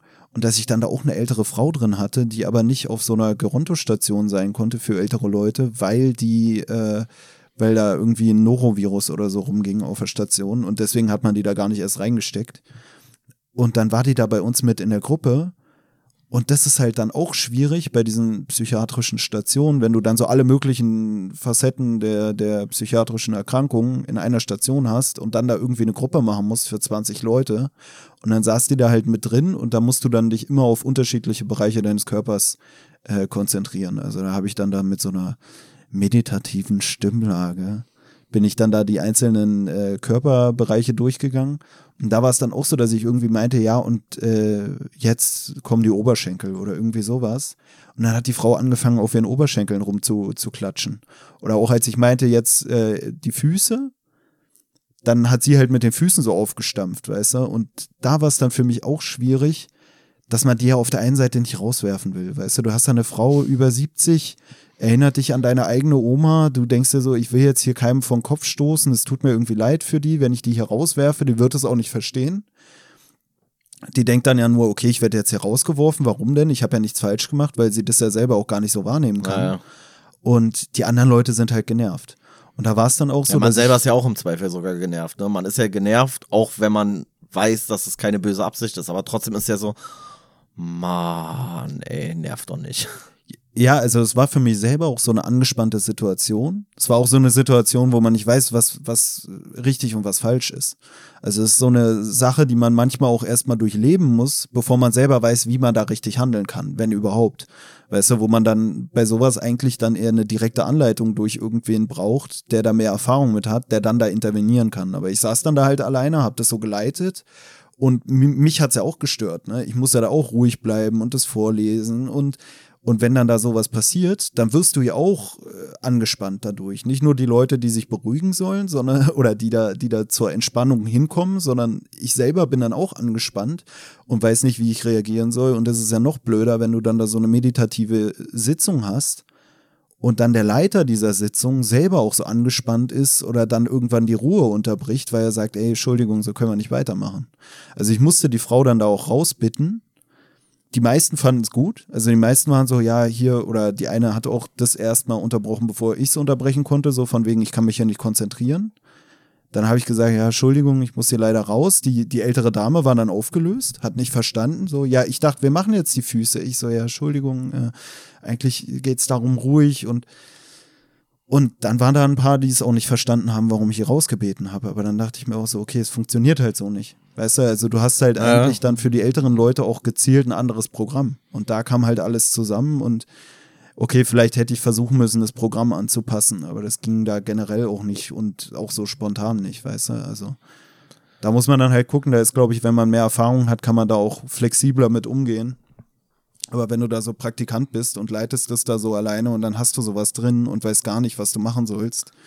Ich finde, was halt wirklich schwer ist, ist ja, dass diese Leute, wenn die jetzt diese Einschränkungen in der Wahrnehmung oder was auch immer haben oder irgendwie geistiges Unvermögen, welcher Art auch immer, dann ist ja wirklich das Schlimmste, ist ja wirklich, du kannst es denen ja nicht begreiflich machen. Also die haben ja einfach kein Verständnis dafür, wo das Problem ist. Weißt du, für die ist ja alles normal, ihre Wahrnehmung stimmt, ihr Verhalten ist für sie, äh, reflektieren sie, wenn man das überhaupt reflektieren nennen kann, reflektieren sie als verhältnismäßig, als äh, entsprechend der Situation oder sowas.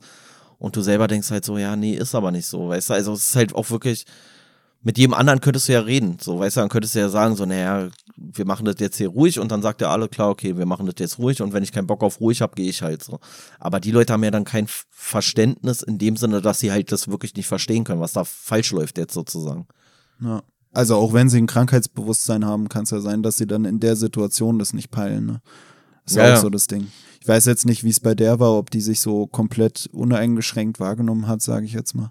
Aber finde ich auch interessant hier beim Lesen, dass viele der Sachen oder dieser Routinefragen, die er hier angewandt hat, auch Sachen waren, die ich da innerhalb äh, meines Praktikums so als direkter Test oder als direkten Test durchgeführt habe. Ach echt, ja. Okay. Also allein dieses so, die, diese räumliche und zeitliche Orientierung, Ach wo so, sind ja, wir okay. gerade und, Ja, ja. und, und, und, und. aber, aber das kann ja sogar ich. Also das weiß ja sogar ich sozusagen, ist ja auch immer Für so. Alkoholtests oder sowas, oder? Nee, weil du ja tatsächlich viel im, im polizeilichen Kontext hast du viel mit desorientierten Personen zu tun. Mhm. So, wo du dann halt auch fragst, so, ja, wer sind sie denn so? Wo es richtig schwierig ist, ist teilweise bei Frauen, die verheiratet gewesen sind, zum Beispiel. Weil da ist dann manchmal so, dann sagen die dir einen Namen und die Namen kriegen ja die allermeisten dann hin. Es gibt auch welche, die, die auch das nicht mehr hinkriegen, die gar nicht ihren Namen wissen oder sowas, die so desorientiert sind. Aber gerade so bei Alzheimer-Patienten ist ja häufig so, dass sie ihren Namen wissen.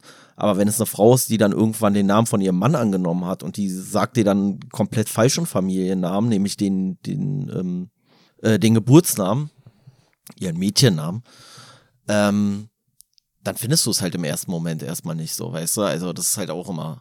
Aber so Geburtstag und, und Namen kriegen halt die meisten auch hin. Na, für mich der größte oder für mich das größte Problem bei diesem Demenztest zum Beispiel war dann immer mit der, welche Jahreszeit haben wir gerade? Und ich saß da, also ich hab das irgendwie Du von da und September wusstest bis selber Dezember. nicht mehr, wa? Ja, ich war dann, ich wusste dann selber nicht so genau, oh, ist jetzt schon Winter oder haben wir noch, haben wir noch Herbst? Weil äh, für mich war immer, als ich klein war, war es immer so Frühling, Sommer, Herbst und Winter, geht Januar los, endet Dezember, so, weißt du? Ja. Und, und dann sitzt du da und dann weiß ich selber nicht so, ja, wann ist denn jetzt nochmal Herbst- und Winterübergang?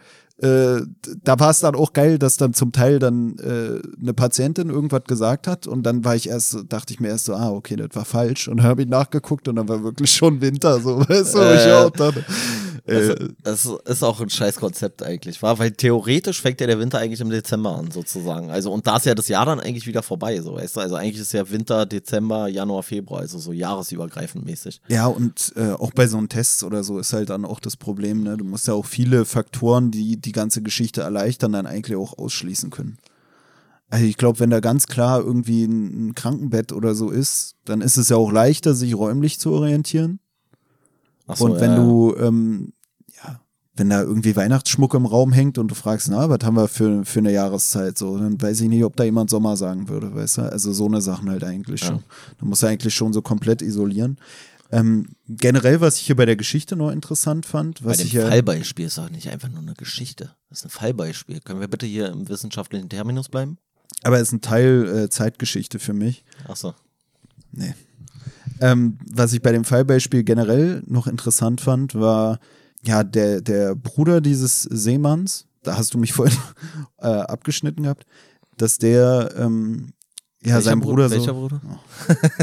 ja, ja. der hat den ja so als so rastlos oder sowas beschrieben, als so jemand, der nicht so ganz klar seinen Weg gefunden hat oder der immer so eher ein wildes Leben geführt hat, was ja auch mit diesen ganzen Alkoholexzessen oder so in Verbindung Hm. gebracht werden kann. Dass der sich dann da in dieser Marine gefunden hat, dass der da irgendwie so sein Ding dann leben konnte und ähm, da auch gewissermaßen aufgeblüht ist und diese ganze Geschichte seiner, seiner Einschränkungen seines Gedächtnisses und so, dass die auch erst eingesetzt hat, nachdem da diese Marinesache geendet hat. Also, dass er sich dann da wohl irgendwie mehr noch als zur Marinezeit schon diesem Alkoholmissbrauch gewidmet hat. Na, äh, in dem Moment, wo halt diese, diese äußere Struktur sozusagen weggefallen ist, Hm. Ist er halt so noch mehr der Alkoholsucht verfallen, was früher so gelegentlich war, aber dann unterbrochen durch diese ganze Disziplin innerhalb der Marine, ist dann halt so komplett ausgeufert. Ja, und da fand ich es auch, irgendwie war es schon so, so ein Teil romantisches Ding, sag ich mal, dass er in seiner Amnesie in dieser Zeit gefangen ist, wo er sich gerade vielleicht gefunden hat. Weißt du, also was hier beschrieben wird, so als der, was war das, der, der, der hm, hm, Seemann? Wie hieß die Geschichte? Der verlorene Seemann. Achso, das hier ist so der verlorene Seemann und der ist in diesem Jahr 45 irgendwie gestrandet. Also ich fand es noch ein ne, ne interessantes Bild irgendwie, was hier mit in der Geschichte steckt, dass er da irgendwie gefangen ist, ja, wo er sich das erstmal gefangen hat. Weißt du, was ich meine? Ja, ja, ich weiß schon. Also das finde ich irgendwie interessant, dass er sich dann ausgerechnet in so eine Zeit der, der Geborgenheit oder des, der Sinnhaftigkeit in seinem Leben so ich, äh, zurückversetzt fühlt. Ich glaube vor allem so der Sinnhaftigkeit. So, weil wenn man jetzt halt guckt, 45, dann ist es vielleicht auch so ein bisschen dieses Kriegshelden-Ding, Veteranen-Ding, so, man hat irgendwie ein großes Ziel, man muss die Welt befreien vor den bösen Nazis und so. Und äh, nachdem das weggefallen ist, äh, scheint für ihn nicht mehr was Großes sozusagen, war er nicht mehr Teil von sowas Großem. Ja, das ist auch was, was hier so beschrieben wird. Da würde ich hier noch eine Stelle zu vorlesen. Und zwar wird hier geschrieben, in der Gute Krieg, einer Sammlung von Zeitzeugenberichten aus dem Zweiten Weltkrieg, hat Studs Turkel zahllose Erzählungen von Männern und Frauen, vor allem von Soldaten der Kampftruppen, zusammengestellt, für die der Krieg eine äußerst intensive Erfahrung war die bei Weipen intensivste und bedeutsamste Zeit ihres Lebens und die im Vergleich dazu alles, was darauf folgte, als blass und farblos empfanden. Die Männer erinnern sich immer wieder an den Krieg, erleben die Schlachten, die Kameradschaft, die Intensität und die festgefügten moralischen Grundsätze jener Zeit immer wieder aufs Neue. Aber dieses Verweilen in der Vergangenheit und die relative Gleichgültigkeit gegenüber der Gegenwart, das emotionale Verblassen der gegenwärtigen Gefühle und Erinnerungen lässt sich nicht mit Jimmys organischer Amnesie auf die gleiche Stufe stellen. Also Jimmy oder Jimmy G ist hier diese Person, von der dieses Fallbeispiel hier handelt. Ich hatte kürzlich Gelegenheit, diese Frage mit Turkel zu diskutieren. Ich habe mit Tausenden von Männern gesprochen, sagte er die das Gefühl haben, dass sie seit 1945 die Zeit totschlagen. Aber ich habe nie einen getroffen, für den, wie im Fall von Jimmy, die Zeit stehen geblieben ist. Also ich muss sagen, ich verstehe das komplett. Also ich kann es sogar bis zu einem gewissen Grad, natürlich gar nicht in dem Ausmaße, null, ähm, kann ich das tatsächlich ein bisschen nachvollziehen. Was sie da erleben, ist ja wirklich ein Ereignis, was so an Adrenalinausschüttung und an dem wirklich ein großes Ziel haben, an dem man gemeinsam arbeitet, da gibt es ja kaum was, was das irgendwie übersteigt. Woran ich in dem Kontext mich auch so ein bisschen erinnert habe, ist nämlich zum Beispiel auch diese Geschichte von ähm, Astronauten. Also, dass die sozusagen, nachdem sie einmal im Weltall waren, gerade auch diese, diese Crew hier, ähm, die, die ersten auf dem Mond sozusagen, also hier Armstrong und die anderen beiden, die immer keiner mehr weiß. Ähm, Habe ich jetzt vergessen, die beiden Namen. Ähm, und bei denen war es, glaube ich, auch so, dass sie richtig damit zu kämpfen hatten. Und ich glaube auch, ich weiß gar nicht genau, zwei von dieser Dreiertruppe oder so, äh, nicht dann auch sogar so alkoholsüchtig geworden sind und irgendwie so richtig abgestürzt, weil du kannst nie wieder dieses, dieses große Ziel sozusagen, kannst du halt einfach nicht mehr toppen oder dieses einzigartige Erlebnis oder so. Und danach ist halt alles irgendwie Erbsensuppe, so, weißt du, danach ist alles so ein bisschen langweilig. Und äh, ich glaube, so ein bisschen ist das auch bei mir so mit dem, mit dem Job sozusagen. Also ich kann einfach, zumindest im Moment nicht, ich kann nicht so irgendwie so eine, oder tu mich schwer damit, jetzt so einen Schreibtischjob oder irgendwie sowas zu machen, weil ich so dieses, das irgendwie so brauche, wieder auf die Straße zu gehen, Festnahmen zu machen, in Wohnungen reinzugehen, was weiß ich, irgendwelche Großdemonstrationen.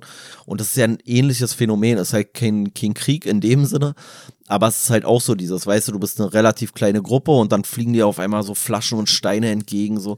Und das ist, das sind so Eindrücke, die man irgendwie, äh, ja, die du nicht anders groß simulieren kannst. Musst du halt schon einen Stein an den Kopf kriegen dafür. Ja, wenn ihr eine Wohnung für Pelle habt, könnt ihr euch gerne melden. Das tut mir auch ein bisschen leid. Ansonsten habe ich, was? weil du meintest, in Wohnungen reinzugehen. Naja, Mann, Alter, ja, du weißt, was ich meine hier, so Wohnungsdurchsuchung und sowas ja. und so. Da musst schon, du dann auch ein bisschen das, äh, definieren, so wie ich es heute ja, auch versucht habe. Auch wenn die Hälfte falsch war. Wir ähm, müssen natürlich wieder sagen, es ist ja extra. Wir haben ja schon öfter gesagt, wir machen extra Sachen, die auch einen Faktencheck äh, ja, erfordern nachträglichen Faktencheck, der das alle wieder gerade bügelt. Wir wollen ja mal wieder einen Anlass haben für nachgeschlagen. Deswegen freue ich mich sehr auf Kritik und auf Korrektur der eingebauten Fehler, damit wir das dann im Nachhinein alles einfach wieder berichtigen können, was ich hier falsch gemacht habe heute. Ja, ist übrigens auch, also wir kokettieren ja so ein bisschen damit, dass hier falsche ähm, Fakten auch mal genannt werden oder sowas. Weil wenn ihr mal in unsere Historie guckt, es gibt sehr wenig ähm, nachgeschlagen. Und das hat ja einfach einen Grund, dass wir eigentlich fast nie Fehler machen. Das kann man schon so sagen, glaube ich. Außer die nachgeschlagen, die wir veröffentlicht haben. Das waren ziemliche Fehler. ja, ja. Nee, äh, was du gerade meintest, ich kenne das auch. Und zwar, ähm, ich hatte das auch mal so, als ich im FSJ war, von so äh, Seminarfahrten. Und da war es auch immer so, dass man so einen Überschuss der guten Laune hatte, sage ich mal.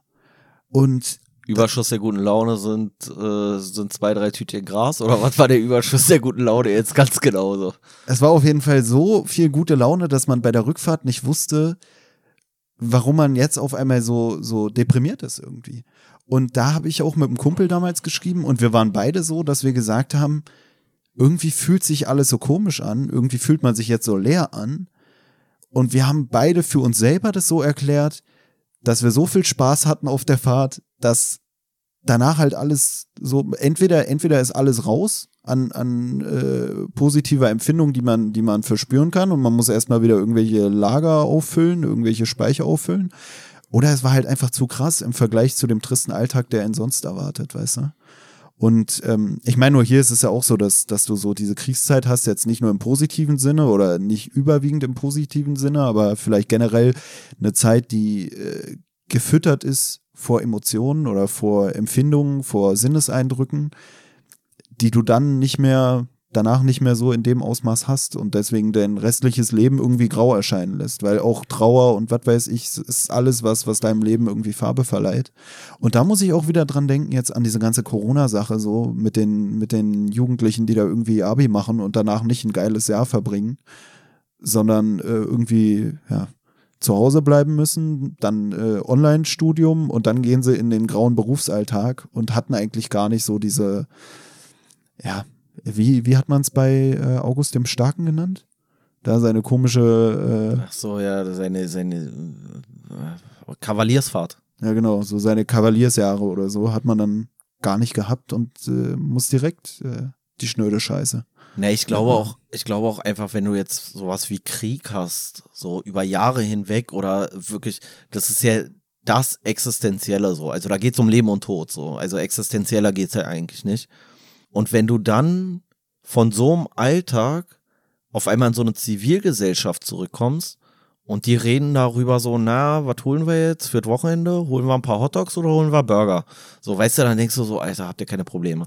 Ich glaube, das ist auch so ein Problem, weißt du, dass diese Dinge, denen man in so einer Zivilgesellschaft Wertigkeit beimisst, dass die halt im Krieg total untergeordnet sind, während aber die Sachen, die im Krieg total entscheidend sind, wie diese Kameradschaft, diese auch ein Stück weit diese Disziplin, dieses höhere Ziel, dem man alles unterordnet, nämlich den, den Feind zu besiegen, weil anders kannst du es ja sonst gar nicht rechtfertigen, dass du überhaupt da bist, dass die dann halt in dieser Zivilgesellschaft einfach keine Rolle mehr spielen.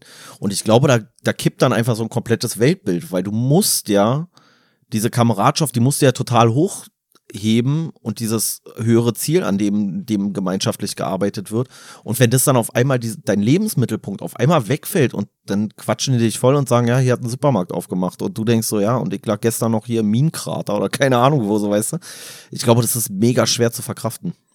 Ja, und dann hast du auch noch so eine, so eine Abhärtung und was du ja auch meintest, so was man ja auch kennt, wenn man dann irgendwie ältere Leute oder so trifft, die dann sagen, ja, also früher, da hatten wir nur zwei Sorten Wurst oder irgendwie sowas. Ne? Boah, da gibt's auch irgendein. Oh, Dass man irgendwie durch diese Erfahrungen, die man selber gemacht hat, auch nicht mehr, weiß nicht, irgendwie manchmal bringen ja so Probleme auch Spannung ins eigene Leben, irgendwie einen Sinn oder eine Aufgabe, wie wir es ja auch schon festgestellt haben, und dass man dann vielleicht auch irgendwie so ein bisschen ja, lebensmüde wird, in dem Sinne, dass es halt einen alles so ein bisschen so langweilt oder nichts mehr passiert, was wirklich eine Herausforderung für einen darstellt, weil man hat die krassesten Sachen schon durchlebt, weißt du, also.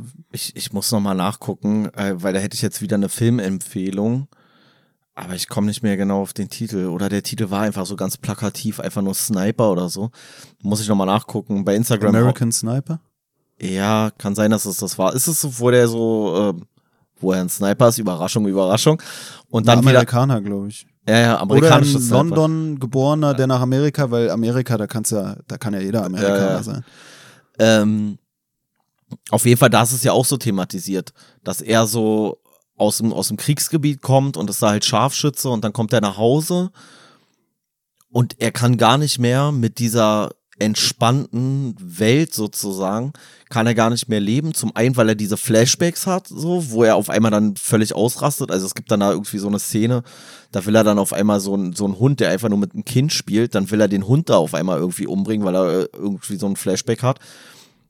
Und da ist es halt auch ganz gut so thematisiert, so dass er dann halt im Endeffekt für die Zivilgesellschaft gar nicht mehr zu gebrauchen ist, weil seine Frau trennt sich dann, glaube ich, auch später von ihm und er findet seine komplette Erfüllung halt auf einmal nur noch in diesem, äh, in diesem militärischen Kontext, weil er ist halt so zerstört und traumatisiert, dass er nur noch in diesem Kontext einigermaßen funktionieren kann und wichtiger Bestandteil in Anführungszeichen irgendeiner Gesellschaft sein kann.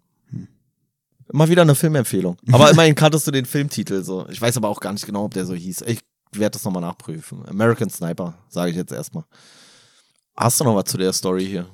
Nee, eigentlich nicht. Ich glaube auch, wir können die ganze Folge jetzt erstmal dicht machen. Habe ich auch überlegt. Und das war beim nächsten Mal. Jetzt hatten wir ja zwei Sachen, wo es so um Gedächtnisverlust geht, Ja. wo es um Leute geht, die äh, mit, diesem, mit diesem Schicksal gut klarkommen. Und dann geht's nächstes Mal mit anderen Sachen weiter. Vielleicht mit einer Frau, die nicht so drauf klarkommt auf die ganze Sache. Ja, möglicherweise. Seid ihr spannend? Ey, kleiner Teaser auf die nächste ähm, Ausgabe hierzu. Ja, dann machen wir so. Dann machen wir das nächste Mal nochmal zwei andere Geschichten oder sowas. Falls du denn da noch Lust drauf haben solltest. Worauf sollte ich Lust haben? Naja, an sich, wie gesagt, ich finde es ganz cool geschrieben. Hat auch wieder, du, du hast ja recht, so von der Sache her, hat es tatsächlich ein bisschen, ähm, so wie die Folge sich dann auch so entwickelt, finde ich, hat es wirklich ein bisschen Ähnlichkeit mit Kishon, wa? So, weil man so eine relativ kompaktes Grundstory hat, sage ich mal, hier im, im Zuge dieser Fallbeispiele. Und dann kommt man irgendwie auch so von Hölzchen auf Stöckchen. Wobei wir bei Kishon schon wirklich mehr von der Story weggehen auch. Ja, okay. Ja, Also hier hier bleiben wir halt so dabei, ja. Aber wie auch immer. Wir haben diese Woche gar nicht, oder wir haben jetzt gar nicht über Ärzte gerantet, obwohl es die ganze Zeit um Ärzte ging. Wollen wir noch irgendwas gegen, weil du gerade meintest mit Kishon, irgendwie sind wir jetzt auch zu positiv Ärzten finde, gegenüber eingestellt. Nee, ich finde, wir sollten den ganzen Quacksalbern gar nicht zu viel Raum einräumen. Also doch nicht mehr hier den Sex thematisieren, oder? Welchen Sex? Achso. Was für ein Sex? Stimmt, das Ach ist eigentlich so. gut. Oh Mann, ey, war jetzt kein Joke, war jetzt kein, kein, ich dachte jetzt wirklich an Sex im Sinne von Sexualität so. Das, Können wir auch nochmal drauf eingehen. ey, Weil das, das war jetzt gefragt, wirklich, ey, oh Mann, Alter, das war jetzt gerade unangenehm. Bei dem Dr. P in der ersten Geschichte äh, habe ich mich gefragt, weil der hieß es ja, der macht alles mit Musik untermalt oder so. Meinst du, ob er, ob er beim, beim Sex das auch so besingt? Nee, ich habe mich gefragt, ob er den Arschfix-Song kommt- kennt. Achso, ja, okay, kann natürlich auch sein. Naja, aber das habe ich mich wirklich gefragt. Und das ist auch was, was für mich äh, im Zuge der nächsten Geschichten dann auch von Relevanz sein wird, glaube ich, dass ich mich auch so frage, okay, was ist denn mit so Sexualität oder so? Haben die das alle nicht mehr? Machen die das einfach so? Ey, ich glaube, wenn dein ganzes Leben nur noch aus geometrischen Formen besteht und du nichts anderes mehr siehst, dann machst du dir echt wenig Gedanken um Sex. Du kannst ja auch gar nichts damit anfangen. Du sagst aber, hier, ah, okay, komisches Loch. Weiß ich nicht. Kann man was reintun, Münzen verschiedener Größen oder sowas? Ja, aber das sind ja trotzdem so irgendwelche physiologischen Empfindungen oder so, die der ja noch hat. Also den wird ja auch irgendwas mal jucken oder so. Und wenn es die Kuppe ist. Und, ähm, und bei dem anderen da habe ich mich dort auch gefragt, wie das dann ist. So, weißt du, bei dem, der da sein Gedächtnis vergessen Die Frage, verloren ja, hat. die Frage ist ja bei dem Typen, der äh, seine, seine Umwelt eigentlich nur in irgendwie verschiedenen Formen wahrnimmt und Menschen gar nicht mehr so erkennt, ist, wenn er dann doch mal ein bisschen horny ist, ob er dann seine Frau oder seinen Hut mit ins Bett nimmt. Das ist ja die eigentliche Frage, die sich einem dann stellt. Haben beide Löcher. So kann man ja mal so Aber sagen. eigentlich nimmt er dann ja eher den, die Frau anstatt dem Hut, oder?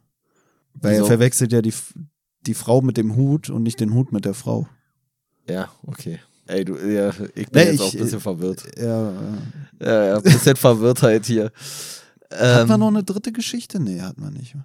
Nee, heute nicht. Hatten, hatten wir überhaupt hatten wir eine erste Geschichte? Warum haben wir eine zweite Geschichte gehabt und keine erste Geschichte? Ich weiß nicht mehr, habe ich am Anfang gesagt, wir machen drei?